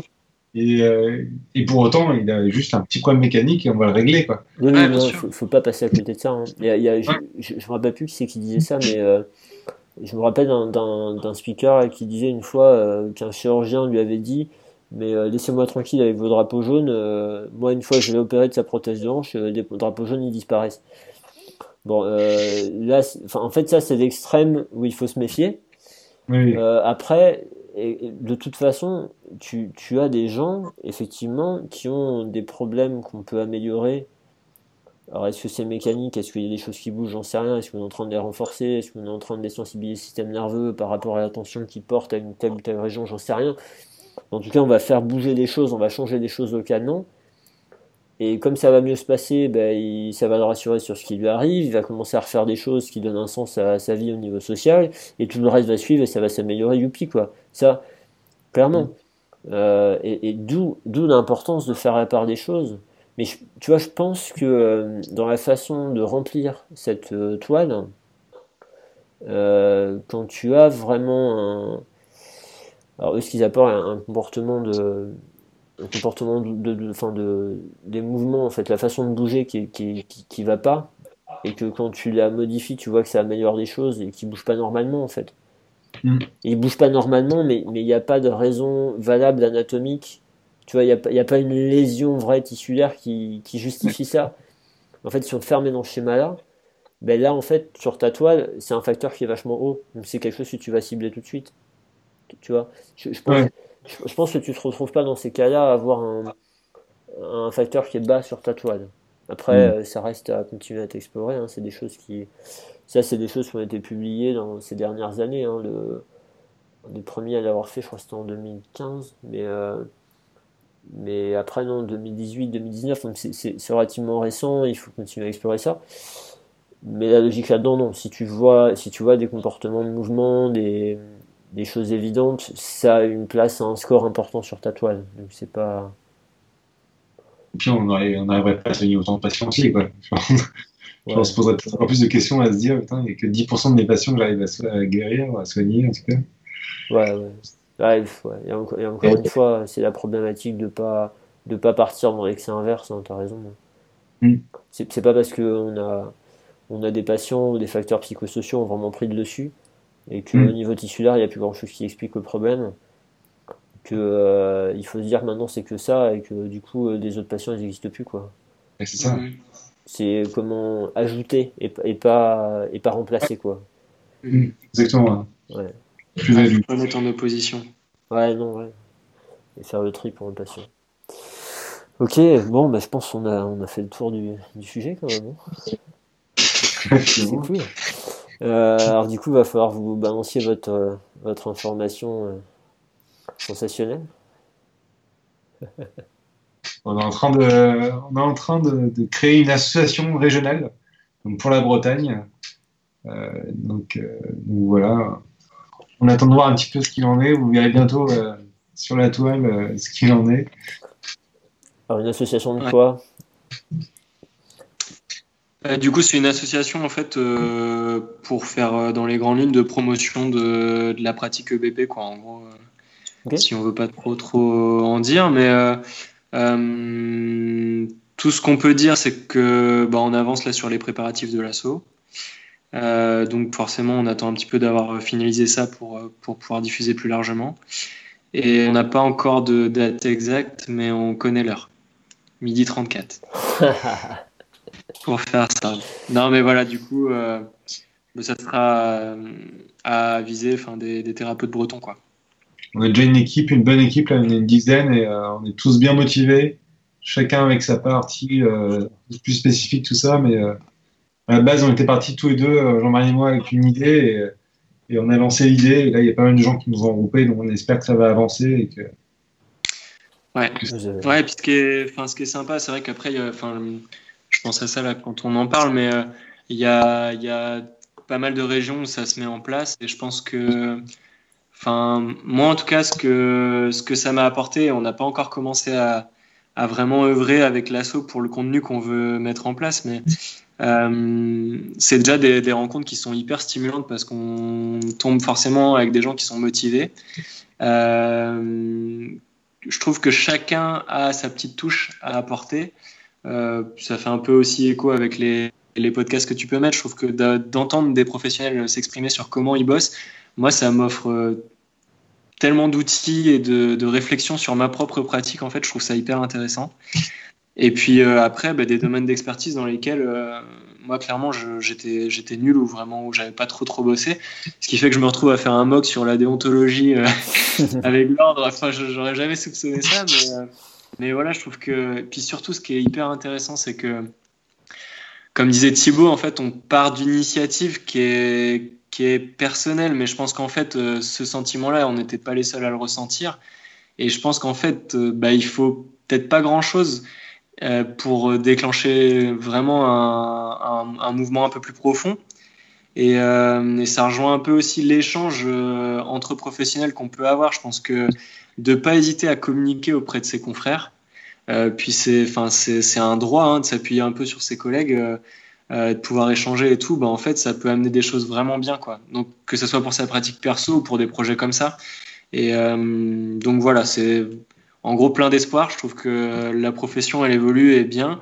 D'ailleurs, enfin moi j'en profite aussi pour euh, pour euh, te remercier et puis pour remercier l'agence euh, pour tout le contenu que vous pouvez mettre à disposition, pour les formations que vous faites. Je trouve ça je trouve ça vraiment génial et je pense que ça contribue aussi largement à ce qu'il y ait des initiatives comme ça qui soient prises parce que les gens se rendent juste compte. Je pense que c'est possible en fait de faire des choses quoi. Donc voilà. Mais le but c'est vraiment de de promouvoir la kiné euh, et puis, euh, bah, si on peut rajouter une petite pointe EBP, e tant mieux. Quoi. Bah, merci, ouais, merci pour le retour. Et puis, euh, puis bravo à vous pour avoir ces, ces démarches-là, arriver à fédérer aussi facilement. effectivement, il y a des gens motivés, il y en a plein. Après, des gens qui initient le mouvement, bah, il y en a moins, et il en faut. Mais donc, ouais, non, c'est chouette. Et c'est vrai que ces, ces sociétés, euh, enfin ces, ces, groupements euh, qui fleurissent euh, en France, là, c'est super chouette. Et, je pense aussi, on parlait de clocher, je sais plus si c'était en off ou pendant l'émission, du coup, je sais plus. Mais on parlait de... Ouais, hein. le fait de faire des. Après, je sais pas le format que vous avez prévu, etc. Et puis, je ne vais pas vous en faire dire plus que ce que vous avez envie d'en dire ou ce que vous avez prévu de dire, mais mais euh, d'avoir des choses vraiment euh, fédératrices et sans étiquette euh, franche sur une méthode ou une autre, ou bah, si ça peut unifier, c'est chouette. Ouais. Et ça n'empêche pas chacun de, pratiquer ce qu'il a envie de pratiquer, hein, bien sûr. Hein. Mm. Bah, pour rebondir là-dessus, en fait, c'est vrai que moi, j'étais, je, suis membre de la FNCK et puis du coup, je suis référent un des référents en Bretagne. Et euh, quand on a fait la première réunion avec les, membres, on est pas mal de la FMCK ou à avoir fait l'assertif MDT. Et il y avait un de mes confrères qui me disait euh, finalement, euh, enfin, est-ce que est-ce que ça n'existe pas déjà en fait ce qu'on ce qu'on veut faire? Et moi du coup, enfin moi ce que je lui répondais c'est que en fait ce qu'il faut c'est aussi pouvoir proposer au plus large en fait que tout le monde se sente inclus dans le truc, qu'il n'y ait pas de de contrainte de bah, j'ai fait telle formation pour pouvoir prendre part à ce truc là quoi. Que faut qu'on puisse échanger. Enfin, je vois Thib, voilà, il a des sensibilités avec la TMO. Euh, bon, il a fait Mackenzie aussi, mais euh, enfin, on a tous euh, des cursus différents, des sensibilités différentes. Et il faut juste pouvoir être capable de, de parler avec intelligence, en fait, et de pas vouloir à tout prix bah, faire du corporatisme.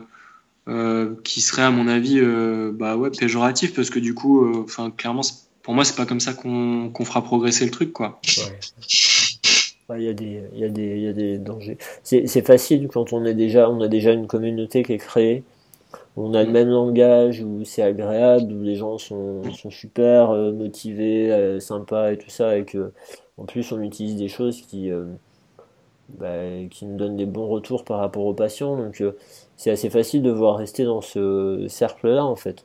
Ça, ça se comprend. Hein. Maintenant, effectivement, après, un des dangers, c'est de, de penser qu'il n'y en a pas d'autres Mm.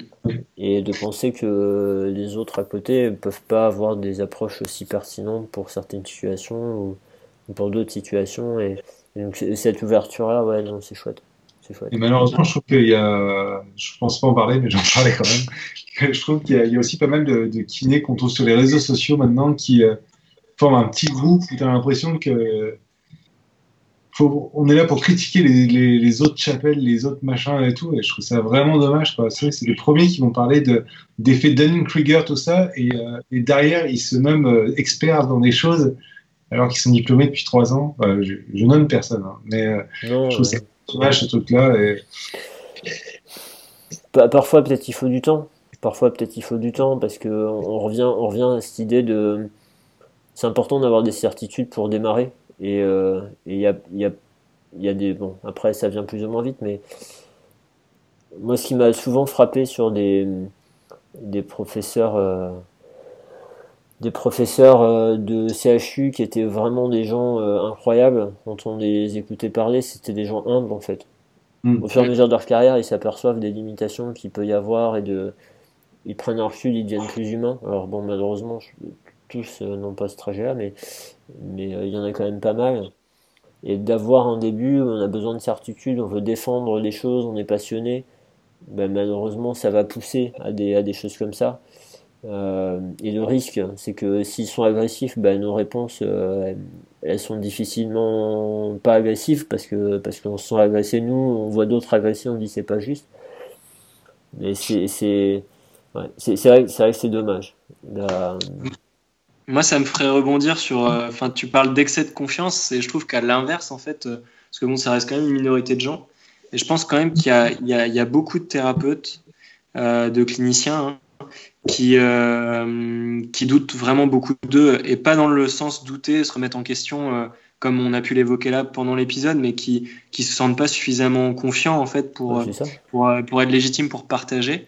Et je sais que, enfin bon, je pense qu'il y aura quelques amis qui vont écouter ce podcast. et il y a des collègues qui nous ont rejoints dans le projet de, l'association qui, m'ont dit bah ouais mais en fait euh, moi j'ai l'impression que vous êtes tous calés mais que moi je vais pas être euh, suffisamment de taille et tout je pense que vraiment le enfin moi si j'ai un message à, à donner aujourd'hui c'est que je pense qu'il faut qu'on faut pas être élitiste je pense qu'il faut être capable de rendre accessible ce qui peut paraître euh, compliqué et, et moi j'ai vraiment envie que tout le monde puisse puisse profiter de, de ces leviers-là, enfin, par notre assaut ou par, euh, par ce que vous faites, etc., pour que la profession elle progresse. Quoi. Enfin, moi, je trouve que l'élan là de, de ce projet-là, c'est surtout un truc collectif aussi de bah, donner plus de chance à tout le monde de, de mieux soigner euh, et puis de mieux soigner quoi. Enfin, et je pense qu'il faut pas trop douter de nos compétences. On a un, un métier qui est, qui est passionnant et je pense qu'il va encore évoluer.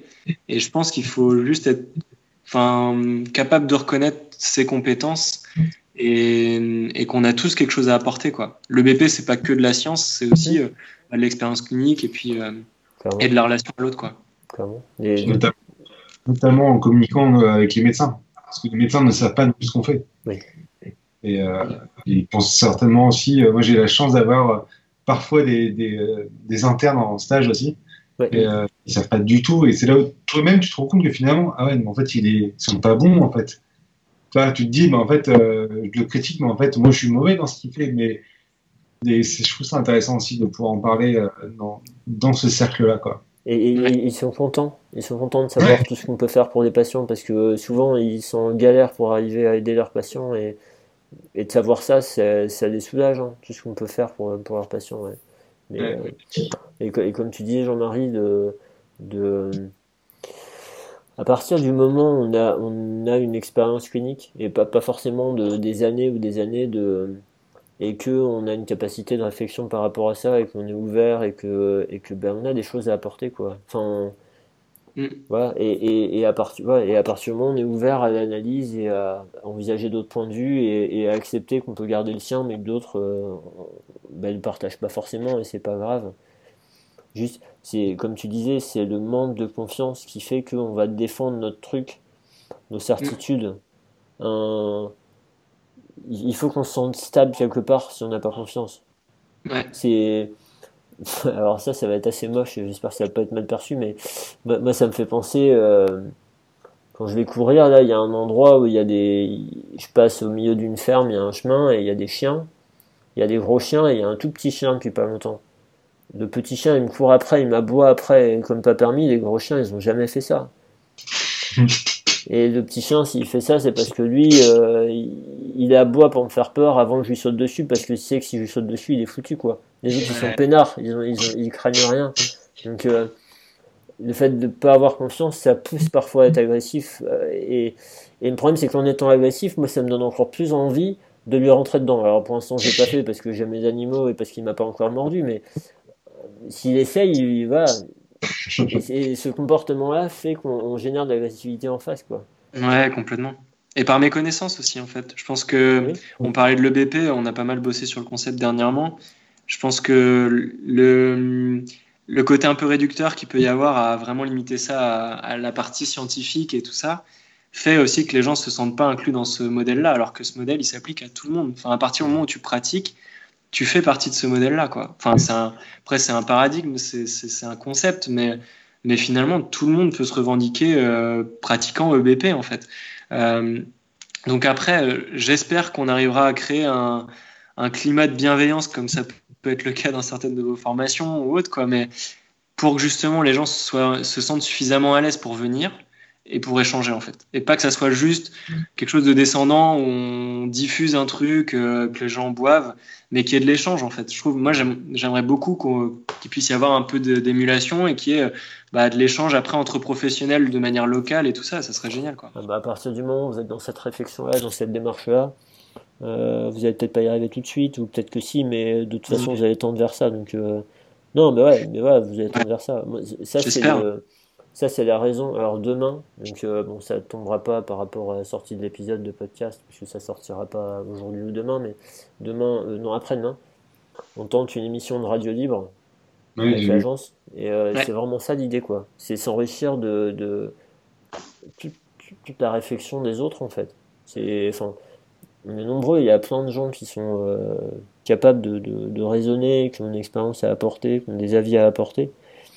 Et c'est voilà, c'est la même démarche et d'être aussi dans l'idée de pas de pas se mettre en position enfin de se mettre en position bienveillante et de chercher à pas être dans le jugement mais juste de de d'explorer l'opinion de l'autre et de vécu de l'autre avec curiosité et respect et puis euh, et puis chercher à s'enrichir de ça et puis après choisir de euh, d'adopter une partie de ce qui est partagé ou pas euh, sans sans remettre en question ce que pense l'autre, en fait, puisqu'il a le droit et, que, que la vérité, c'est quelque chose de très relatif. Enfin, bon, après.